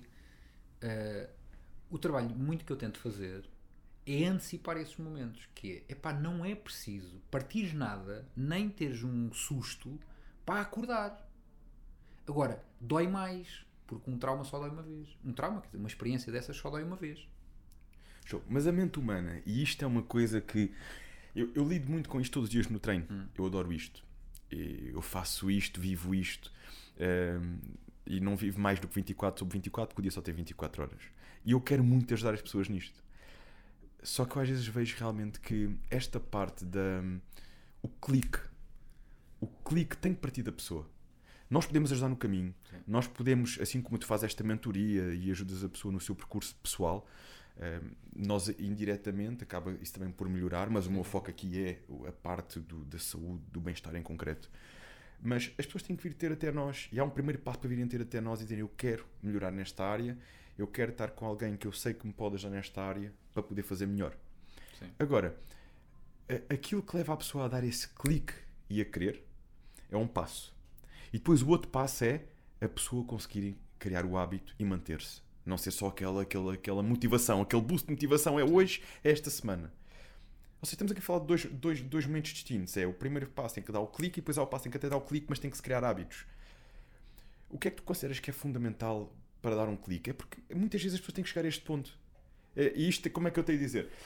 É- É um bocado. hum, eh, Não é revoltante, mas talvez angustiante. É, Ver, é frustrante. É frustrante. frustrante. Ver que ah, as pessoas têm que chegar a este ponto, têm que ver um familiar chegar a esse ponto, ou têm que elas sentir uma dor tão grande. Mas a mente humana é isto, não é? A mente humana não é isto, é, é dor e prazer. E nós automaticamente ah, movemos por isto. Pá, mas há outras formas. Epá, há- eu acredito que só há duas formas de mudar isso. Ou é através de um trauma, ou através de um esforço consciente diário. E para mim o esforço consciente diário dói mais. Porque aquilo está ali todos os dias. Pá, pá. Eu, eu, não, eu não sou. Eu não sou nenhum, ou seja, eu não sou nenhuma máquina. Eu, eu, eu também falho. Só que a minha relação com a falha melhorou muito nos últimos anos. E eu tomo muita responsabilidade sobre isso. Ahm, mas isto para dizer o quê? Que é, eu no início, para implementar, seja qualquer hábito, o que for, eu encaro, ele está na minha agenda. Para já, a maior parte das pessoas, se calhar a maior parte das pessoas não trabalha com agenda. Que é, tudo tem que estar na agenda. Tudo. Na minha agenda até estão as horas de sono. O telemóvel é válido. É, é uma agenda. É como tu há bocado falaste, agenda. tens que escrever a caneta. Não, mas isso é mais uma arte, mais, uma arte, é uma coisa, uma atividade mais reflexiva, ok? Mais, mais de pensagem, não sei o quê. A minha agenda é digital, sim, claro, é digital. Mas está tudo na minha agenda. E estão lá as minhas horas de sono, está lá a hora para o almoço, estão as minhas reuniões, estão o tempo com os meus amigos, está o tempo com os meus amigos, com a minha família, está tempo para sair, para, para trabalhar, está o que for, está lá tudo. Agora, eu se tenho definido a minha agenda que daquela, àquela, daquela hora àquela hora eu tenho aquela atividade para fazer, seja ir treinar, seja ir ler, seja fazer outra co- outra coisa qualquer, o critério que eu aplico para implementar um hábito é muito simples. É chegar ao espelho e fazer uma pergunta, que é assim. Ó João, se tu tivesses nesta hora que ir fazer hemodiálise, o que é que fazias? É forte. Sobretudo quando tu conheces pessoas que fazem hemodiálise e, e Pá, é um exemplo. É, Não, não, mas se eu que- tivesse, se eu, David, se eu tivesse que ir fazer hemodiálise, eu não tinha hipótese. tinha que ser. Pá, Tinha tô- que ser. tenho que parar aquilo que estou a fazer para ir fazer se não morro. Pois. E portanto, aquilo que nós temos de ter consciência E é uma coisa que tu começas a fazer e vais ter que fazer a vida toda. Portanto- não- em muitos casos, não é? Mas porquê é que eu tenho que fazer? Lá está, a pergunta é, mas porquê é que eu tenho que fazer só quando dói? Claro. É porque não, se calhar não dói o suficiente. Porque não jogar antes, na antecipação. Se calhar não há, não há dor o suficiente. Há uma piada muito engraçada que é do cão. Há um, há um vizinho, há um vizinho que tem um vizinho que tem um cão. Pá, e cada vez que ele passa à frente da vivenda do vizinho, o cão está sempre a ladrar, sempre a ladrar, sempre a ladrar, mas não sai do sítio. Ah, e até porque ele, o- o- ele passava mesmo à frente do cão. Pá, e às tantas, o cão sempre a ladrar, sempre a ladrar, sempre a ladrar. E ele, pá, um dia que chegou ao pé do cão, assim, "Mas o cão está sempre a ladrar, mas não sai dali. E ele foi ao pé do cão, o cão não estava preso, não tinha coleira, não tinha corrente nenhuma, ahm, e tinha um prego espetado no- na pata. E ele foi chamar, foi chamar o vizinho. Então você já viu que o, o cão está aqui, coitado, tem aqui um prego espetado na pata e não sai daqui e está aqui farto de ladrar. Ah, tu, se ele está farto de ladrar e não sai daí é porque o prego não lhe está duro o suficiente. Estás a perceber? É uma analogia, não é? Epá, se tivesse a dor o suficiente, eu já tinha ido embora. Não estava ali. se calhar aquilo era confortável. Pá, e nós às vezes, das duas, uma. Pá, eu não acredito que nos devamos submeter a uma dor intensa. Tipo, agora vou ter um acidente só. Pá, isso é estúpido, não é? E- mas depois vamos, olhamos aqui para outro conceito. Pá, eu se olhar, que é, diz que a pessoa inteligente é aquela que aprende com os erros dos outros, não é? Pá, se eu olhar à minha volta, malta, uma geração um bocadinho acima da minha, ali dos 45, 45, ali 40, 45, 55, pá, há muita malta a cair. Com infartos, com, começa tudo a aparecer. E eu olho para a vida deles, digo, este fulano anda não sei quantos, anda não sei quantos no Redline. Trabalha não sei quantas horas. E aparentemente Tem tem, tem tudo. Não Às vezes a tem gente, vê, a gente às vezes vê coisas que Esquece. aparentemente têm tudo, Não. mas depois falta essa parte. Isso é um engano, pá. Isso é um engano. Alguém que está nesse estado e não tem nada, só que ainda não percebeu. Pois. Porque, porque a coisa mais valiosa é o tempo. Se tu me disseres que a pessoa tem períodos em que está assim, pá, ótimo. Eu vou trabalhar, eu trabalho com uma intenção, com um propósito. Eu tento fazer férias de 3 em 3 meses. Portanto, eu 3 em 3 meses paro 15 dias. Um, só faço a minha semana, faço a minha semana de 4 dias e meio, não faço 4 dias, faço 4 dias e meio, portanto só trabalho de segunda uh, a sexta ao almoço, não trabalho sexta-feira à tarde, não significa que eu à sexta-feira da tarde não trabalho. Por defeito não trabalho. Mas guardo aquele tempo para, para ler. Pá, está lá reservado. Uh, porque se eu não estiver a ser melhor, se eu não me trabalhar a mim, não é ir ler, não é só ler coisas porque uh, eu não sou professor. Eu não sou, se eu fosse professor, os professores têm aquela questão, nada contra os professores, atenção, têm aquela questão que é, eles aprendem para ensinar. E sabes que no outro dia estava a refletir sobre isso e há, há muito, muita gente na área da formação, na área do coaching, na área, do mentoring, que são como agentes de viagens. Que é, mandam sítios para pessoas onde nunca foram. que é, pá, você vai para ali que aquilo é muito giro, mas já lá teve. Não, mas ouvi dizer. então, pá. Agora, isso não te confere automaticamente legitimidade para falar sobre determinado tema, mas, mas tens que ganhar propriedade e, portanto, hum, voltando à questão central, que é a questão da, da responsabilidade, é possível, pá, quem anda com uma velocidade gigantesca, eu tenho muitas dúvidas, tenho muitas dúvidas que esteja a caminhar no sentido. Porque a pessoa pode querer atenção, porque depois aquilo tem adrenalina, não é? Tem adrenalina aquilo é altamente viciante. Pá, mas se, se olhares para a maior parte dessas pessoas, relações pessoais, casamentos, se calhar vão para aí em 3 ou 4. Filhos, não passam tempo com os filhos. A pessoa pode dizer assim: Não, David, mas eu quero isto para mim. E se a pessoa assumir isso com responsabilidade pessoal total e absoluta, está tudo bem, mas quem é que sou eu para dizer que aquilo não é bom para ela? Não sou ninguém. Agora, o que não faz, senti o que não faz sentido, perspectiva conceptual, é eu não consigo fazer diferente. É pá, a minha vida é isto, eu não consigo. Consegues. Só que tu ainda não paraste para pensar. Porque nós temos a cabeça para pensar. E provavelmente aquilo é possível fazer de outra maneira. Só que as pessoas não param para pensar. E sabes, há, há aqui um, um tópico que é a questão da experiência. Porque a questão da experiência, porque a experiência também pode ser um prego no pé ou uma pedra no sapato. Porque quando tu já fizeste uma coisa tantas vezes, tantas vezes, tantas vezes e tiveste resultado, tu naturalmente, se não cultivares um espírito de, de curiosidade e de aprendizagem, tu vais chegar a um momento em que te fechas. E depois há um conflito geracional muito grande que é, imagina, sei lá, pá, imagina uma pessoa na tua área com 30 anos de carreira, é? Tipo, pá, é, é PT, está ligado a esta área há 30 anos, não é? Portanto, tem 50, imagina. Chega aqui um miúdo com 20 anos, é pá, olha, eu gostava de fazer isso. Oh, meu amigo, tu que idade é que tens?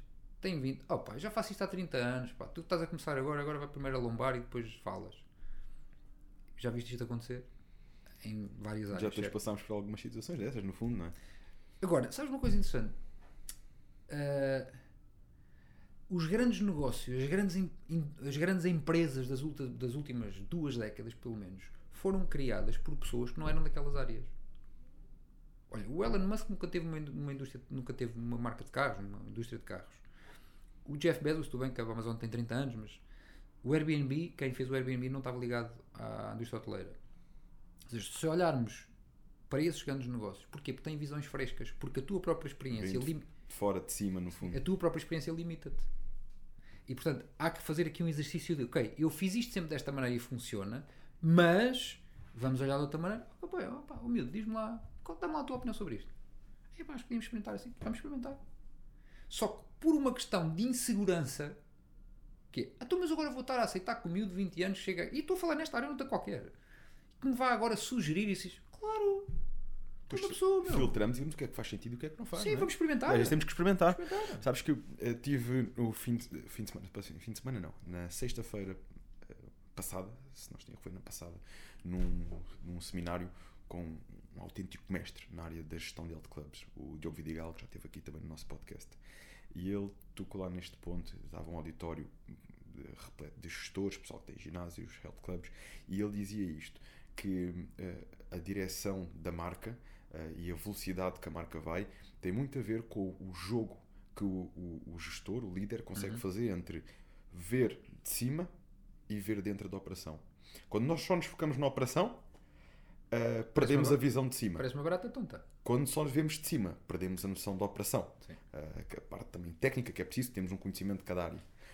E é este equilíbrio que, que distingue aqueles que conseguem ir mais longe nesta área. Sim, pá, sem dúvida alguma. Sem dúvida E alguma. nesta, eh, acredito que em, É na igual. grande maioria. É igual. É igual. Eh, Eu acho que, obviamente, que as pessoas trabalham. Eu, eu trabalho, eu treino todos os dias para fazer aquilo que faço. E, pá, e treino mesmo muito. ok? Ahm, e não há nenhum dia que não treino, porque, pá, a não ser quando estou a descansar. Se estou a descansar, estou a descansar. é? Ahm, e depois há aqui ainda, ainda quero voltar à outra pergunta que me disseste, que, é que aprendi com, com os mestres. Não é? Menos é mais, compromissos pequenos, ou seja, compromissos pequenos, mas fazer para implementar o hábito. Ahm, depois, eu para conseguir ajudar alguém, eu sei que isto é um bocado um clichê, mas eu para poder, para poder ajudar alguém tenho que me ajudar em primeira instância. E eu tenho que me conhecer. Tenho que conhecer quem eu sou, ou quem eu fui, quem eu sou e quem é que eu quero ser, ponto de vista de desenvolvimento das minhas capacidades. Ahm, tu irias ficar surpreendido com a quantidade de pessoas, se tu perguntares o que é que as pessoas querem, não é estás a fazer aquela pergunta da que é, "Tu onde é que te vês daqui a 5 anos? Não, é o que é que tu queres para a tua vida? Se olhas para a frente, se olhas para a frente, o que é que queres da tua vida? Como é que te vês no futuro? No futuro pode ser amanhã, pode ser daqui a um ano, dois, dez, vinte, não interessa. É, a maior parte das pessoas, sabes o que é que elas vão te responder? Aquilo que elas te vão responder, a maior parte, mais de 90%, vai responder coisas que não são objetivos delas. São objetivos das da família, dos amigos, da sociedade, porque é o normal acontecer. A, a minoria, há uma minoria de pessoas que dizem assim: Não, eu quero isto porque eu, eu quero isto porque isto é visceral. E pá, eu, isto é visceral. Eu, tipo, quando ouço falar sobre isto, até, pá, até transpiro, até, sabes, eh, as borboletas. né? Ahm, Propósito. Estamos a falar aqui de pessoas que conseguem identificar o seu propósito e, Um- um e têm a coragem de ir atrás Um dele. bocadinho também. Sabes que há, há um, há um, um dos melhores livros que eu li nos últimos anos, talvez. É um livro que se chama O Homem em Busca de um Sentido, que é do Viktor Frankl. Foi escrito na altura do Holocausto. Uh, foi escrito por, por ele, que foi um sobrevivente do Holocausto. Aliás, ele foi sobrevivente a quatro campos de concentração. Quatro campos de concentração. Ele era psiquiatra, psicoterapeuta uh, e foi preso, porque era judeu. E ele fez dos campos de concentração um laboratório vivo uh, para analisar um conjunto de coisas e percebeu que todos os que sobreviveram, todos os presos que sobreviveram, sem, sem exceção, tinham um sentido e uma razão para viver. Fosse uma mulher, fosse um filho, fosse escrever um livro, eles tinham uma razão. Não, eu estou aqui para, para fazer isto. A fé, as crenças. Mas é uma coisa concreta. O ver mais além. Sim, sim, sim. o Mas é uma coisa além. concreta. Temos algo que nos faz ir atrás. Sim. Os outros que aparentemente eram mais saudáveis, pá, morreram ao fim de três semanas. E ele estudou isso do ponto de vista clínico. E desenvolveu, uma, desenvolveu uma, uma terapia, uma abordagem, que eu por acaso também tenho uma certificação nessa. Porque estava a ler o livro, eu sou muito curioso, estava a ler o livro, logoterapia, ele desenvolveu logoterapia.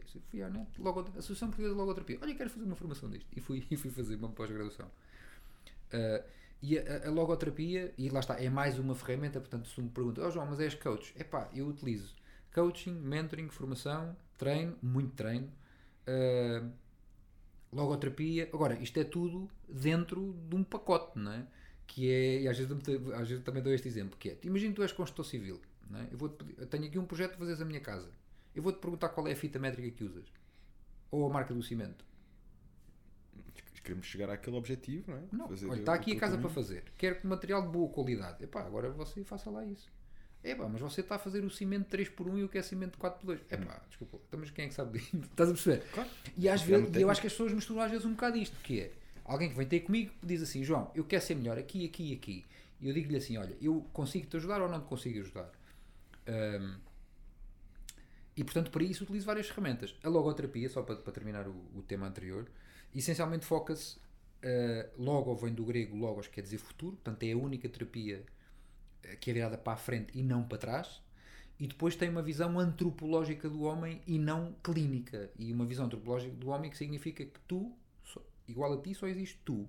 E o trabalho que eu faço contigo não é igual, não é igual ao que eu faço com o João, ou com o Tiago, Tiago, e com, ou, Ou com, com o Cláudio. ou com o Cláudio. Ah, calhar. antecipei-me. É. Estamos a falar de antecipação. É, é verdade, é verdade, é verdade. Mas, mas no final do dia tem um bocadinho a ver com isso. E a, a malta a- romantiza um bocadinho a questão do propósito. Ah, isso, isso o propósito é para aquela malta. Pá, eu, eu quando. Eu quando, há uns anos atrás, quando, quando pensava em desenvolver até muita minha inteligência espiritual, eu próprio tinha um ceticismo relativamente a isso, porque eu achava que as pessoas espiritualmente evoluídas tinham todas que andar de chinelos, vestidas de branco e completamente desprovidas de bens. Epá, isso é uma estupidez. Eu, por ser evoluído espiritualmente, não tenho, não tenho que não tenho, não tenho, não tenho que andar mal, mal vestido ou, ou andar sem roupa sequer. Isso, é- é- isso não faz sentido absolutamente nenhum. Agora, eu não posso é ser escravo disso. Eu não posso é ser escravo dos bens. Não é? Dos bens, e quem diz dos bens, diz do dinheiro ou de outra coisa qualquer.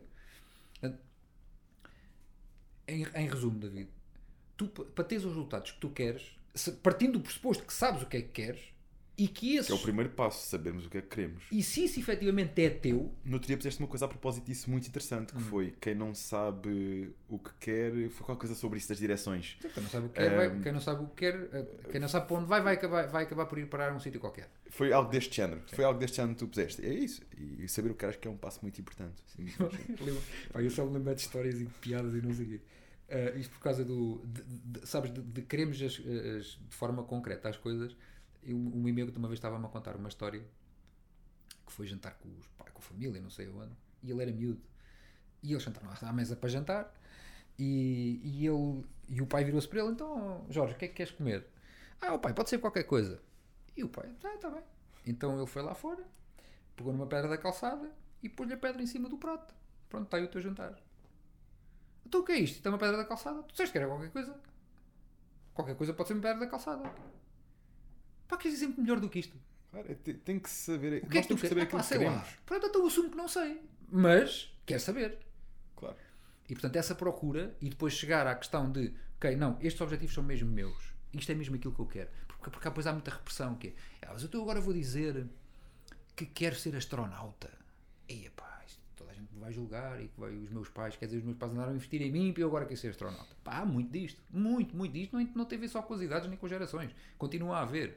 E os pais continuam a investir cada, mais, cada vez mais nos miúdos, não é? nos filhos. Ahm, e, e portanto, resumindo, que é saberes onde é que estás, para onde é que vais, quem é que te vai acompanhar nesse caminho, porque aí é outro tema, que é há pessoas que entram e saem da nossa vida e a gente tem que saber aceitar isso. Seja mulheres, amigos, a gente, perdemos e ganhamos pessoas, né? umas que depois também morrem, infelizmente. Ah, mas essencialmente é isto. Mas aquilo que eu ia dizer que era o punchline aqui da questão, que é partindo do pressuposto tu sabes o que é que queres, do ponto de vista dos teus objetivos, sejam pessoais ou profissionais, ah, essa pessoa que vai atingir isso não és tu hoje. Porque se fosses tu hoje já os tinhas. O universo dá-nos aquilo, não é aquilo que nós queremos, é aquilo que nós merecemos, não é? Na altura certa, as coisas acabam por chegar até nós. Fa- Faz, faz todo sentido. Até porque muitas vezes nós queremos as coisas para ontem e não percebemos porque é que não as temos. Porque ainda temos que, que evoluir, temos que fazer o nosso caminho e temos que estar preparados para as receber quando elas tiverem que receber. E se desistimos delas, não é? elas não vêm. É, faz parte do caminho, faz parte da persistência, da consistência. João, eu falo contigo e, e percebo claramente que tu tens a tua visão bem vincada, mas para quem não conhece ainda tão bem o teu percurso, eh, como é que resumias essa visão? Como é que resumias o teu propósito? Olha, eu vou resumir de uma forma muito simples. Isto, porque é simples, porque menos é mais. Lá está, foi aquilo que eu aprendi, não é? Eu posso olhar para esta câmera também de vez em quando, não é? Não. E se quiseres fazer uma manobra para trás, até olhas para aquela. e- Ei, pá, sim, Aqui não apanha, o plano não apanha. Este plano não apanha. eu aos, é, um, é um tema que eu trabalho, que eu trabalho bastante. Ah, e, portanto, eu sei o que é que estou aqui a fazer todos os dias. Eu, quando acordo, eu sei o que é que estou cá a fazer. E isso foi um trabalho que eu fiz muito importante. E isto não é do ponto de vista nem metafísico, nem esotérico, nem nada. Eu sei o que é que estou aqui a fazer. Ah, e o meu propósito é muito simples. É, eu não posso passar um dia sem deixar alguém melhor do que quando eu encontrei. Eu estou aqui contigo. Estou-te a dar o melhor que eu tenho. Hoje posso-te garantir que já cumpriste o teu propósito. Ok, Porque eu estou a aprender imenso com, com este nosso esta nossa conversa. Eu dou-te o melhor que eu tenho. Às vezes, pá, eu quero dar e as pessoas não estão disponíveis para receber. Mas eu não posso controlar esse processo, não é? Pá, mas, ó, David, no final isso são coisas muito simples. Tipo, passas por alguém, dizes bom dia. Ninguém diz bom dia. Um...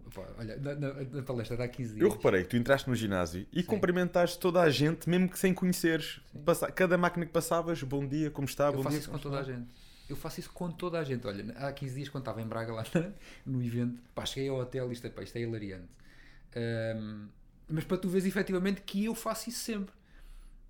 Ou tento fazer, às vezes posso estar um bocado, sei lá, posso estar num outro processo qualquer que não, às vezes não percebo que estou ali, mas uh, regra geral estou.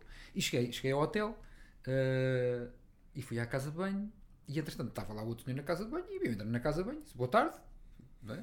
Pá, porque é, é desconfortável. Tipo, tens um homem ao teu lado, pá, as pessoas parecem que não falam, epá, não faz sentido nenhum. Eu disse boa tarde, epá, e estava um cheiro a canela na casa de banho, epá, tu não, não tens ideia. pá. E eu virei para o senhor e disse assim: pá, desculpe, não lhe cheira a canela. E ele, é, sim, por acaso cheira um bocado. Epá, que já nem parece uma casa de banho, isto parece uma cozinha. Bem, o homem desatou-se a rir e não sei o quê. Ele foi lá à vida dele e eu fui à minha. E entretanto, eles depois apresentaram-me lá na palestra, não sei o quê. Eu chego ao centro da sala para ir começar a falar. Ele estava na primeira fila, era o diretor-geral. E- pá, eu disse: Olha o meu colega de casa de banho. Mas, ahm, é, nós nunca sabemos eh, quem é que está do outro lado, no fundo, não é? Mas o, o facto de nós darmos o nosso melhor todos os dias vai marcar a diferença, Sim, seja bem. em quem for. é só dar. É, pá, ninguém dá aquilo que não tem. Ok? Portanto, se eu quiser dar amor a alguém, dar eh, atenção, dar. eh, pá, o que for. e- se eu quiser partilhar alguma coisa, eu tenho que ter. não é? Eu não posso dar laranjas a alguém que, que se eu não tiver laranjas, pá, é, é básico, não é? Eu tenho aqui, olha, tenho aqui uma laranja, queres partilhar, vou partilhá-la contigo, não é? Agora, se eu não tenho laranja, não posso, não posso dar. E portanto, efetivamente, esse é o meu propósito. Pá, eu sempre quando deito a cabeça na almofada, na almofada todos os dias, faço-me duas perguntas: o que é que eu fiz por mim e o que é que eu fiz pelos outros. E basta-me ter feito por uma pessoa. Pá, seja. Olha, ontem estava a jantar, estava com uma amiga, uma amiga minha ali, eh, na zona onde eu moro, ali em em São Pedro, na parede, e estávamos a jantar e pá, a miúda foi tão simpática a servir. Eh, e eu faço isto sempre com toda a gente, que é quem me está a servir, seja num restaurante ou noutro sítio qualquer, eu quero saber o nome da pessoa. Alguns estão identificados, mas ainda assim pergunto, "Olha, como é que se chama? Ah, chama-me Larissa. Olha, Larissa, eu sou o João, então já vi que vai-me estar a servir hoje, esta noite. Ehm, muito obrigado, não sei o quê. Pá, amiga super simpática, não sei o quê. No final dei-lhe uma boa gorjeta, ela agradeceu imenso, fez um grande sorriso e eu disse assim: Larissa, posso, posso, posso lhe dar um abraço? E ela, está a falar sério? Tu? E ela, sim, claro que pode. Pá, demos um abraço tão bom. E, e eu depois pensei assim, depois a minha, a minha amiga olhou, olhou para mim e disse, pá, és um bocado abusado. Um bocado abusado. Pá, não é isto, não é isto, não foi uma coisa, isto não é uma coisa eh, erótica, sexual, é uma coisa mesmo de, de, pá, de serviço, tipo, se calhar a maior parte das pessoas passam ali, nem, nem dizem boa tarde à miúda, pá. Ela se calhar chega a casa tipo um frete, depois a malta diz, depois, olha, depois vem falar de motivação. Ah, as pessoas estão desmotivadas. Não, as pessoas não estão desmotivadas. A motivação, sabes onde é que a motivação vem? De uma coisa que se chama, e tu sabes, a motivação vem de uma coisa que se chama autodisciplina. Porque quando eu estou a fazer, eu estou motivado, pá. Agora se eu estiver à espera, é pá, David, motiva-me aí que eu estou muito desmotivado. Espera aí, né? Motiva-me aí, pá. Espera aí. Pá, e, e- Olha, e uma coisa que ainda queria partilhar que eu falo muito sobre isto, e isto é assim um bocadinho. ah, um bocadinho fora da caixa.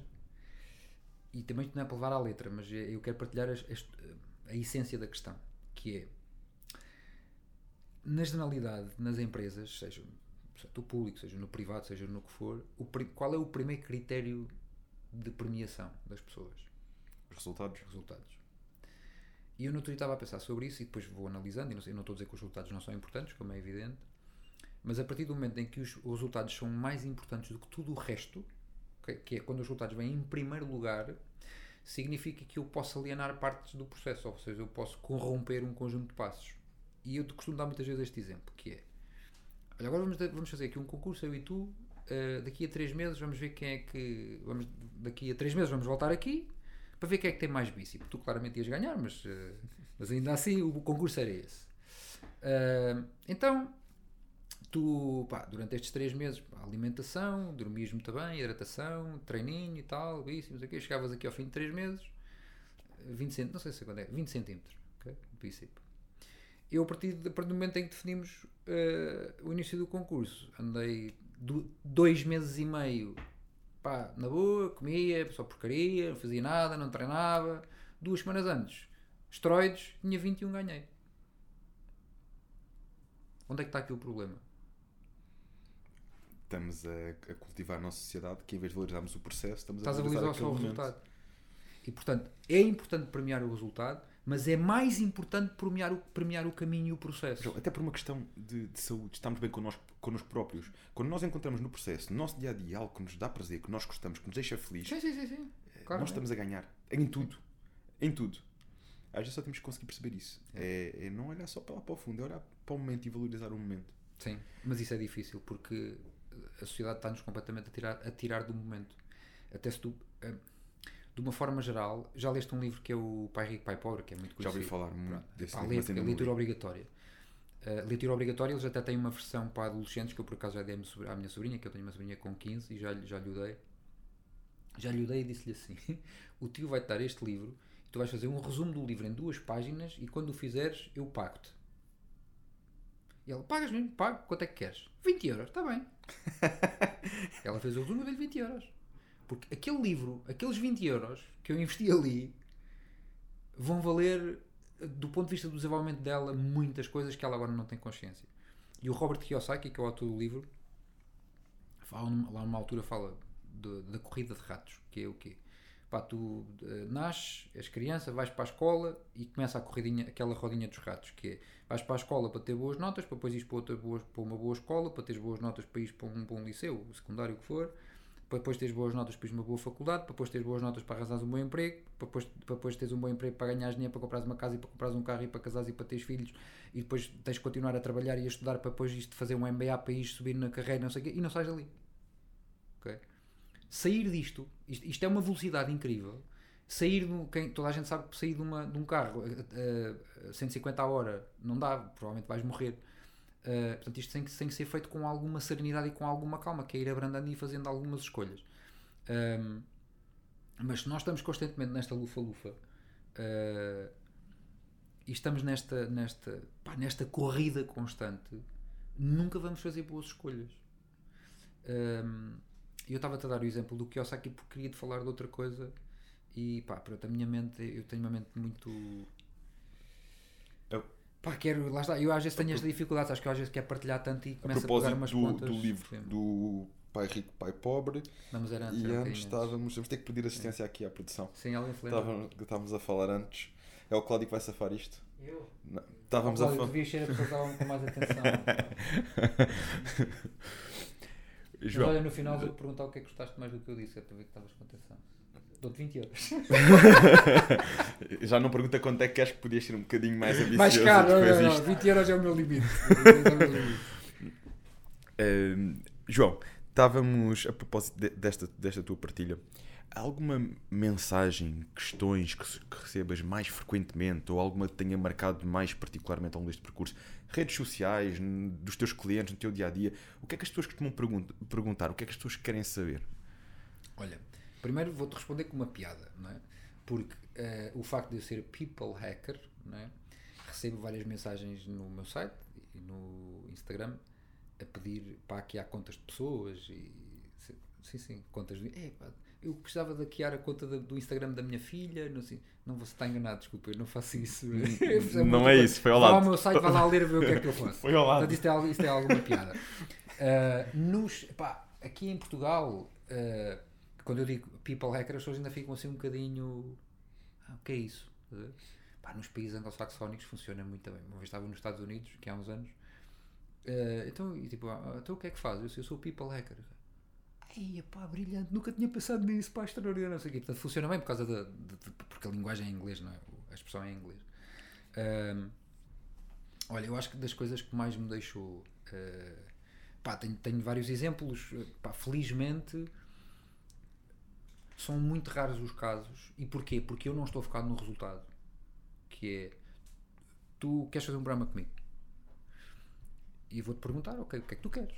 Epá, olha, quero melhorar a minha empresa, quero aumentar a faturação, o que for. Podem ser objetivos profissionais. Aquilo depois tem que ser tudo composto, não é?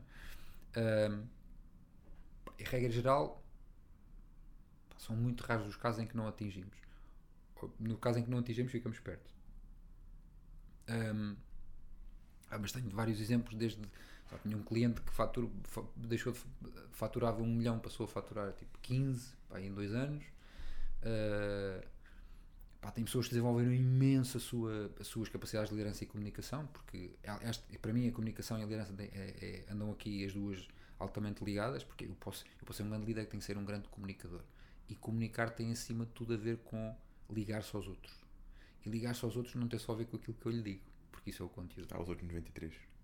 Tem a ver com aquilo que eu faço, com a, forma como eu inspiro. Uh, e acima de tudo, eu acredito que hoje a energia é mais, é mais, é, tipo, é mais importante que qualquer outra coisa. Pá, como é que nós fazemos coisas sem energia? Não dá. E depois nós temos muita dificuldade em gerir. Tens noção da quantidade de pessoas que te, que te roubam energia? É preciso sabermos estacionar. É? E isso é possível fazer. Pá, porque é do género, já não posso com aquele fulano, aquela fulano, não me interessa. E nós sentimos, nós sentimos Sim, no nosso dia a dia aquelas pessoas que, que, somam, aquelas pessoas que nos trazem energia positiva, que nos fazem uh, ir mais longe e aquelas que. Sim, portanto, é pá, olha, pessoas dessas Temos que saber vida, não quero. Exatamente. É, mas olha, até mesmo com cliente, eu, se, se me reunir com alguém para trabalhar com alguém e eu sentir pá, que, que vai ser um desperdício de energia, desperdício no sentido em que a pessoa não vai aproveitar nada, só me vai estar a sugar, pá, eu não vou trabalhar com ela, ok? Mas eu acho que assim Pá, nas redes sociais recebo algumas mensagens, eh, como vou escrevendo algumas coisas, eh, recebo algumas mensagens do género João, espero que continue, continues a escrever, ou continue a escrever, dependendo às vezes como me trato. Eh, eu trato toda a gente por tu, por defeito. Um, mas uh, pá, espero que continues a escrever porque aquilo que escreves inspira-me muito e, e faz-me mudar algumas coisas, olhar para a, para a, vida de uma forma diferente. Isto, ou seja, contactos mais periféricos, não é? Um, acaba por ser muito dentro deste, deste procurar alcançar objetivos, no fundo, dentro disto, seja uh, aumentarem a faturação, seja evoluir numa área da sua vida, seja, é muito dentro disto que as pessoas vão até ti. As pessoas vêm até mim porque querem ser melhores, no final. E precisam de ajuda para treinar. Por só que eu treino emoções. No final do dia é isso. Porque tu defines um objetivo. Porque no, na raiz é o que lá está. Porque tu defines um objetivo. Defines um objetivo, tens de definir uma coisa que se chama um plano de treino. Que é o que tu fazes aqui. E depois começas a fazer o plano de treino. E depois é que começam os desafios. Que é, a pessoa não vem, amanhã era para fazer 10 repetições, só faz 5 porque está cansada. E disse é o que? São emoções, pá. Sabes que a minha resistência à dor melhorou para aí 300% no último ano. E sabes quando é que eu tive consciência disso? Uh, quando eu, eu voltei a correr com alguma regularidade há relativamente pouco tempo, pá, há uns 3 meses. Eu sempre corri, eu sempre gostei de correr. E eu estou a fazer tempos, tempos, que não fazia quando era atleta. Eu fiz a última vez que corri, uh, agora por acaso já não corro há um tempo, com responsabilidade, não corro por opção. Uh, mas fiz 12 km uh, em 97 minutos. Pá, 90, eu nunca fiz isto quando era atleta. Portanto, a minha resistência à dor melhorou significativamente porque eu sei interpretá-la. Okay? Tem a ver com isso. Mas pronto, resumindo aqui, portanto, dos meus clientes, acho que assim dos feedbacks mais incríveis, um, dos feedbacks mais incríveis que eu tive, qual é que te posso dar? Uh, pá, tive uma, uma, tive e tenho uma cliente que ainda é minha cliente, continua a ser minha cliente há dois anos e meio. Um, um dos objetivos dela, ela, pá, ela teve, teve muito magoada na vida, uh, está sozinha há algum tempo pá, e fechou-se completamente. Fechou-se. Uma mulher muito independente uh, e quer ter filhos porque ainda não tem filhos, mas depois não se quer apaixonar por não sei o quê. E pá, ele diz: Pá, João, eu sou um calhau, eu sou um calhau, não sinto nada, sou uma pedra de gelo por completo. E eu gostava de voltar a sentir outra vez. Gostava de voltar a sentir, sabes, aquilo aqui. e ela disse-me, pai, há dois meses. Portanto, ela disse-me isto há um ano, um ano e qualquer coisa. Pai, há dois meses uh, abrimos a sessão e disse, olha, queria só dizer que apaixonei-me, está bem? Pai, como é que tu podes, não podes ficar satisfeito com uma cena dessas? Porque isto é das coisas mais bonitas do ser humano, pá. Não é? É pá, queria faturar 100, mas depois faturei 10. Pá, não, isto é uma diferença muito grande. Mas, na verdade, eu, eu, tenho, eu tenho tanto ou mais satisfação quando ouço isto do que alguém que diz: é pá, João, faturei, olha, eu estou a trabalhar contigo, aumentei, melhorei a minha faturação de 300%. É pá, espetacular. Pronto, porque vais ter mais condições, etc, etc. E cada, cada feedback tem, cada, cada, cada cliente tem o seu peso, não é? E a sua importância. Uh, Pá, acho que foi assim dos mais, assim, mais marcantes, mais marcantes. No outro dia aconteceu uma coisa muito engraçada que foi, estava numa sessão, sessão de uma hora e, e, acho que nunca me tinha acontecido. Pá, eu levo nos últimos 3 anos, estive a ver ontem porque eu, eu gravo as sessões, os áudios, tenho, as minhas sessões são todas gravadas. Uh, para que os clientes possam ouvir alguns. Pá, às vezes têm alguns insights, querem voltar a ouvir alguma coisa e, e eu, eu, carrego aquilo num, numa plataforma própria e estava ontem, carreguei ontem a sessão número 522 uh, eh, nos últimos 3 anos. Portanto, 500, 500 e tal sessões são é, é alguma é coisa. Muita sessão. E, e, tive uma sessão, foi há umas semanas. Uh, abri a sessão, disse: Olá, boa tarde, estás boa? Não sei o quê. A cliente começou a chorar, teve 45 minutos seguidos a chorar, a falar e a chorar. E eu tive 33 minutos em silêncio eu nunca tinha estado tanto tempo em silêncio na minha vida. Mas eu tinha que respeitar. Porque aquilo, pá, já, já, já madura, já pá, madura do ponto de vista das vivências. Uh, portanto, tinha que lhe dar ali algum espaço e saber entender isso. E às vezes é isto que é preciso. É. Às vezes não é tentarmos a todo o custo arranjar a palavra certa, às vezes é ouvir. E a, a só, seu que, momento... só que é ouvir com isto. Sim. Não é ouvir com isto. A maior parte das pessoas ouve com os ouvidos. Eu ouço com os olhos. Eu sei que isto parece um bocado esquisito, mas eu uso com os olhos.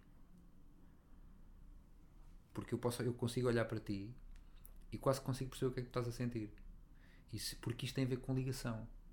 Pá, isso me disseres assim, isso treina, é pá, treina-se. Treina-se, porque não era assim. Isto treina-se. E se tu quando consegues chegar ao outro, olha, há um livro muito bom que eu te recomendo, mesmo para a tua área, uh, que se chama, que foi, foi escrito por um os americanos têm muita expressão do um, PT de, de, como é que se diz de conditioning não é tem muito sim, sim. conditioning coaching não é? e o livro chama-se conscious coaching Co conscious coaching é um livro pequenino amarelo por acaso quem me ofereceu foi o meu PT há uns, há uns anos atrás quando trabalhava com PT uh, e ele ofereceu-me o livro e disse, olha tive, na palestra, tive uma palestra deste, deste fulano Pá, achei que eu adorei ouvi-lo ele falou lá de um processo que é o processo do buy-in, que é como é que tu, tu como PT, garantes que a pessoa vai assumir melhor os compromissos que ela própria definiu com ela. Que é esse processo todo, pá, aquilo é delicioso. Um, e estava-te a falar disto porquê? Porque. A propósito da, da ligação que cria com as pessoas, Sim, do, e do ouvir isso, com, com os ele, olhos. E ele disse, diz isso mesmo: que é se tu não tiveres, se tu não, cria, não criares uma ligação emocional se eu não criar uma ligação emocional, eu não te consigo trazer comigo. Eu consigo te empurrar, agora não te consigo trazer comigo. Porque tu nunca, nunca me vais ouvir de. Nunca me vais ouvir da forma. Ou seja, aquilo que eu digo não te vai assentar. Tipo, é meio estranho. E esse envolvimento, envolvimento emocional não significa que eu tenho que ir já estar contigo fora. Estás a perceber? Não é isso. É, eu tenho que ir até ti.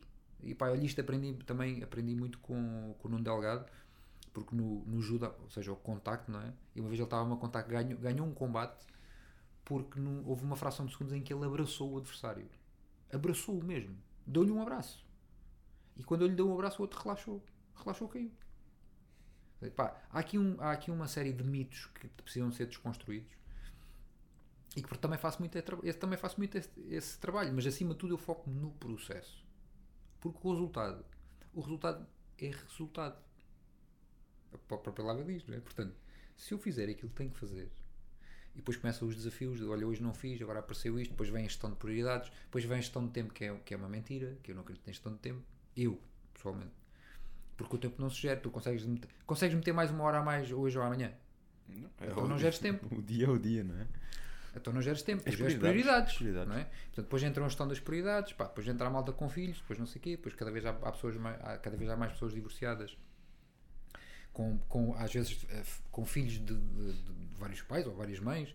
Portanto, esta logística toda e depois acaba por afetar a estabilidade das pessoas. Portanto, tudo isto tem que ser harmonizado um, e priorizado epá, e muito bem, e muito bem organizado em função, lá está, da pessoa que tu queres ser. Bom, e tínhamos aqui conversa para pelo menos mais uma hora à vontade. Epá, não sei, eu não sei quanto tempo é que já passou. Mas, mas- isto não quer dizer que a gente não venha a fazer depois uma segunda Uhum. parte para compararmos os bíceps. Exato. E já, Ah, que- não, já que vamos comparar certeza. os bíceps. Entretanto, podemos lançar aqui outro desafio, vá. Um físico e outro psicológico. Sim. Ahm, mas tá, sobretudo eu acho que tocaste aqui em assuntos muito, muito importantes, daquelas coisas que não se veem, mas que podem fazer toda a diferença. Uhum. Nós vamos atrás daquelas coisas que se veem, daquelas coisas que são momentâneas, que são palpáveis, e, e hoje aqui tocámos em coisas que não se veem, mas que, sem dúvida, eh, e estou a falar na área do fitness, estou a falar na vida, estou a falar em tudo, fazem a diferença. Eh, Também não podia terminar sem te agradecer o livro, ok? Um, e vou, vou lê-lo certamente. Como te disse, tenho lá eh, o, do, o do monge na mesinha cabeceira preparadíssimo, mas este vou certamente lê-lo. Às vezes ganhas, às vezes aprendes, que no fundo é mesmo isto. Gostavas de deixar alguma palavra em concreto, alguma mensagem em concreto um, para quem nos está a ouvir? Isso é uma boa pergunta para a qual eu neste momento não sei se estou preparado para responder. Mas estou pronto, posso não estar preparado. Ahm, acho que acima de tudo, acima de tudo, as pessoas devem, devem efetivamente. Acho que a mensagem principal é parar para efetivamente parar, ou seja, abrandar o ritmo para se perceber efetivamente o que é que se quer. E, e escolher. E não é escolher o caminho mais fácil. Porque o caminho mais fácil leva, leva sempre a sítios um bocadinho mais feios. Eh, O caminho já foi trilhado, que é o mais fácil, a gente já sabe onde é que aquilo vai parar. E portanto acho que a mensagem essencial é isso. Conheçam-se, conheçam-se, invistam tempo em vocês para se conhecerem. Porque quanto mais se conhecerem, quanto mais próximos estiverem de vocês próximos, de quanto mais próximos estiverem de vocês próprios, mais próximos estarão dos outros. E respirem. E respirem. Respirem. Pá, meditação, pronto, já, enfim, já é um bocadinho. Mas acima de tudo, respirar. Há muitas formas de fazer meditação. Olha, só já aproveitar só para, para, para partilhar que eu em eh, eu criei um evento que é o GPS, que é o Global Performance Summit, que é um evento de performance global, onde é um evento de dois dias, onde trago também outras pessoas, nomeadamente o Nuno Delgado também está lá. Este ano vou ter a Roberta Medina do, eh, do, do Rock in Rio eh, e o Rui Hortelão, que é diretor de, de marketing da KPMG. E, portanto, eu reuni estas quatro pessoas, portanto, eu serei um dos oradores também, vão, são dois dias, tipo, eh, de 30 de Abril e 1 de Maio, um, onde são dois dias inteirinhos a desenvolver um plano de crescimento de desenvolvimento pessoal, do ponto, quer do ponto de vista dos objetivos, das ações, depois trazemos esta questão mais da otimização do corpo com o Nuno, o Nuno vai falar muito sobre isso. Uh, a Roberta vai falar um bocadinho uma perspectiva mais, mais empresarial, mas é também vai falar sobre como é que ela tem conseguido manter um legado que foi um bocado criado pelo pai, não é? E, e sendo uma mulher naquela, naquela, naquele contexto. Uh, e vai falar também um bocadinho de logística e depois um bocadinho dos seus desafios. E o Rui Hortelão vai falar sobre comunicação, porque a comunicação é essencial em tudo. Portanto, quem, está, quem estiver a ver, ficam desde já convidados. globalperformancesummit.com Acho que depois para os teus, uh, para os teus seguidores ainda posso depois fazer aí uma, uma atenção. Depois posso dar mais vamos informação combinar sobre isso. Então eh, o pessoal pode falar também diretamente contigo pelo Instagram, Sim, sim, sim. João Cordeiro People Hacker é fácil. João sim. Cordeiro Pipalecker. Digam que vêm da parte das conversas da Elite ou do Pampa Dicta, de que o João vai ter em atenção Sim, a claro vossa que sim. Mas já sabem, para isso têm que deixar aqui muito like e partilhar esta mensagem. Partilhem com aquelas pessoas que vocês acreditam que podem ajudar. Não vou pedir ninguém para subscrever, porque o João disse-me, David, tens que fazer isso no início, porque a malta está muita gente a ver e depois esquecem-se de fazer a subscrição. Logo no início, por isso agora já não vamos falar desse assunto. Contam connosco. Contamos convosco.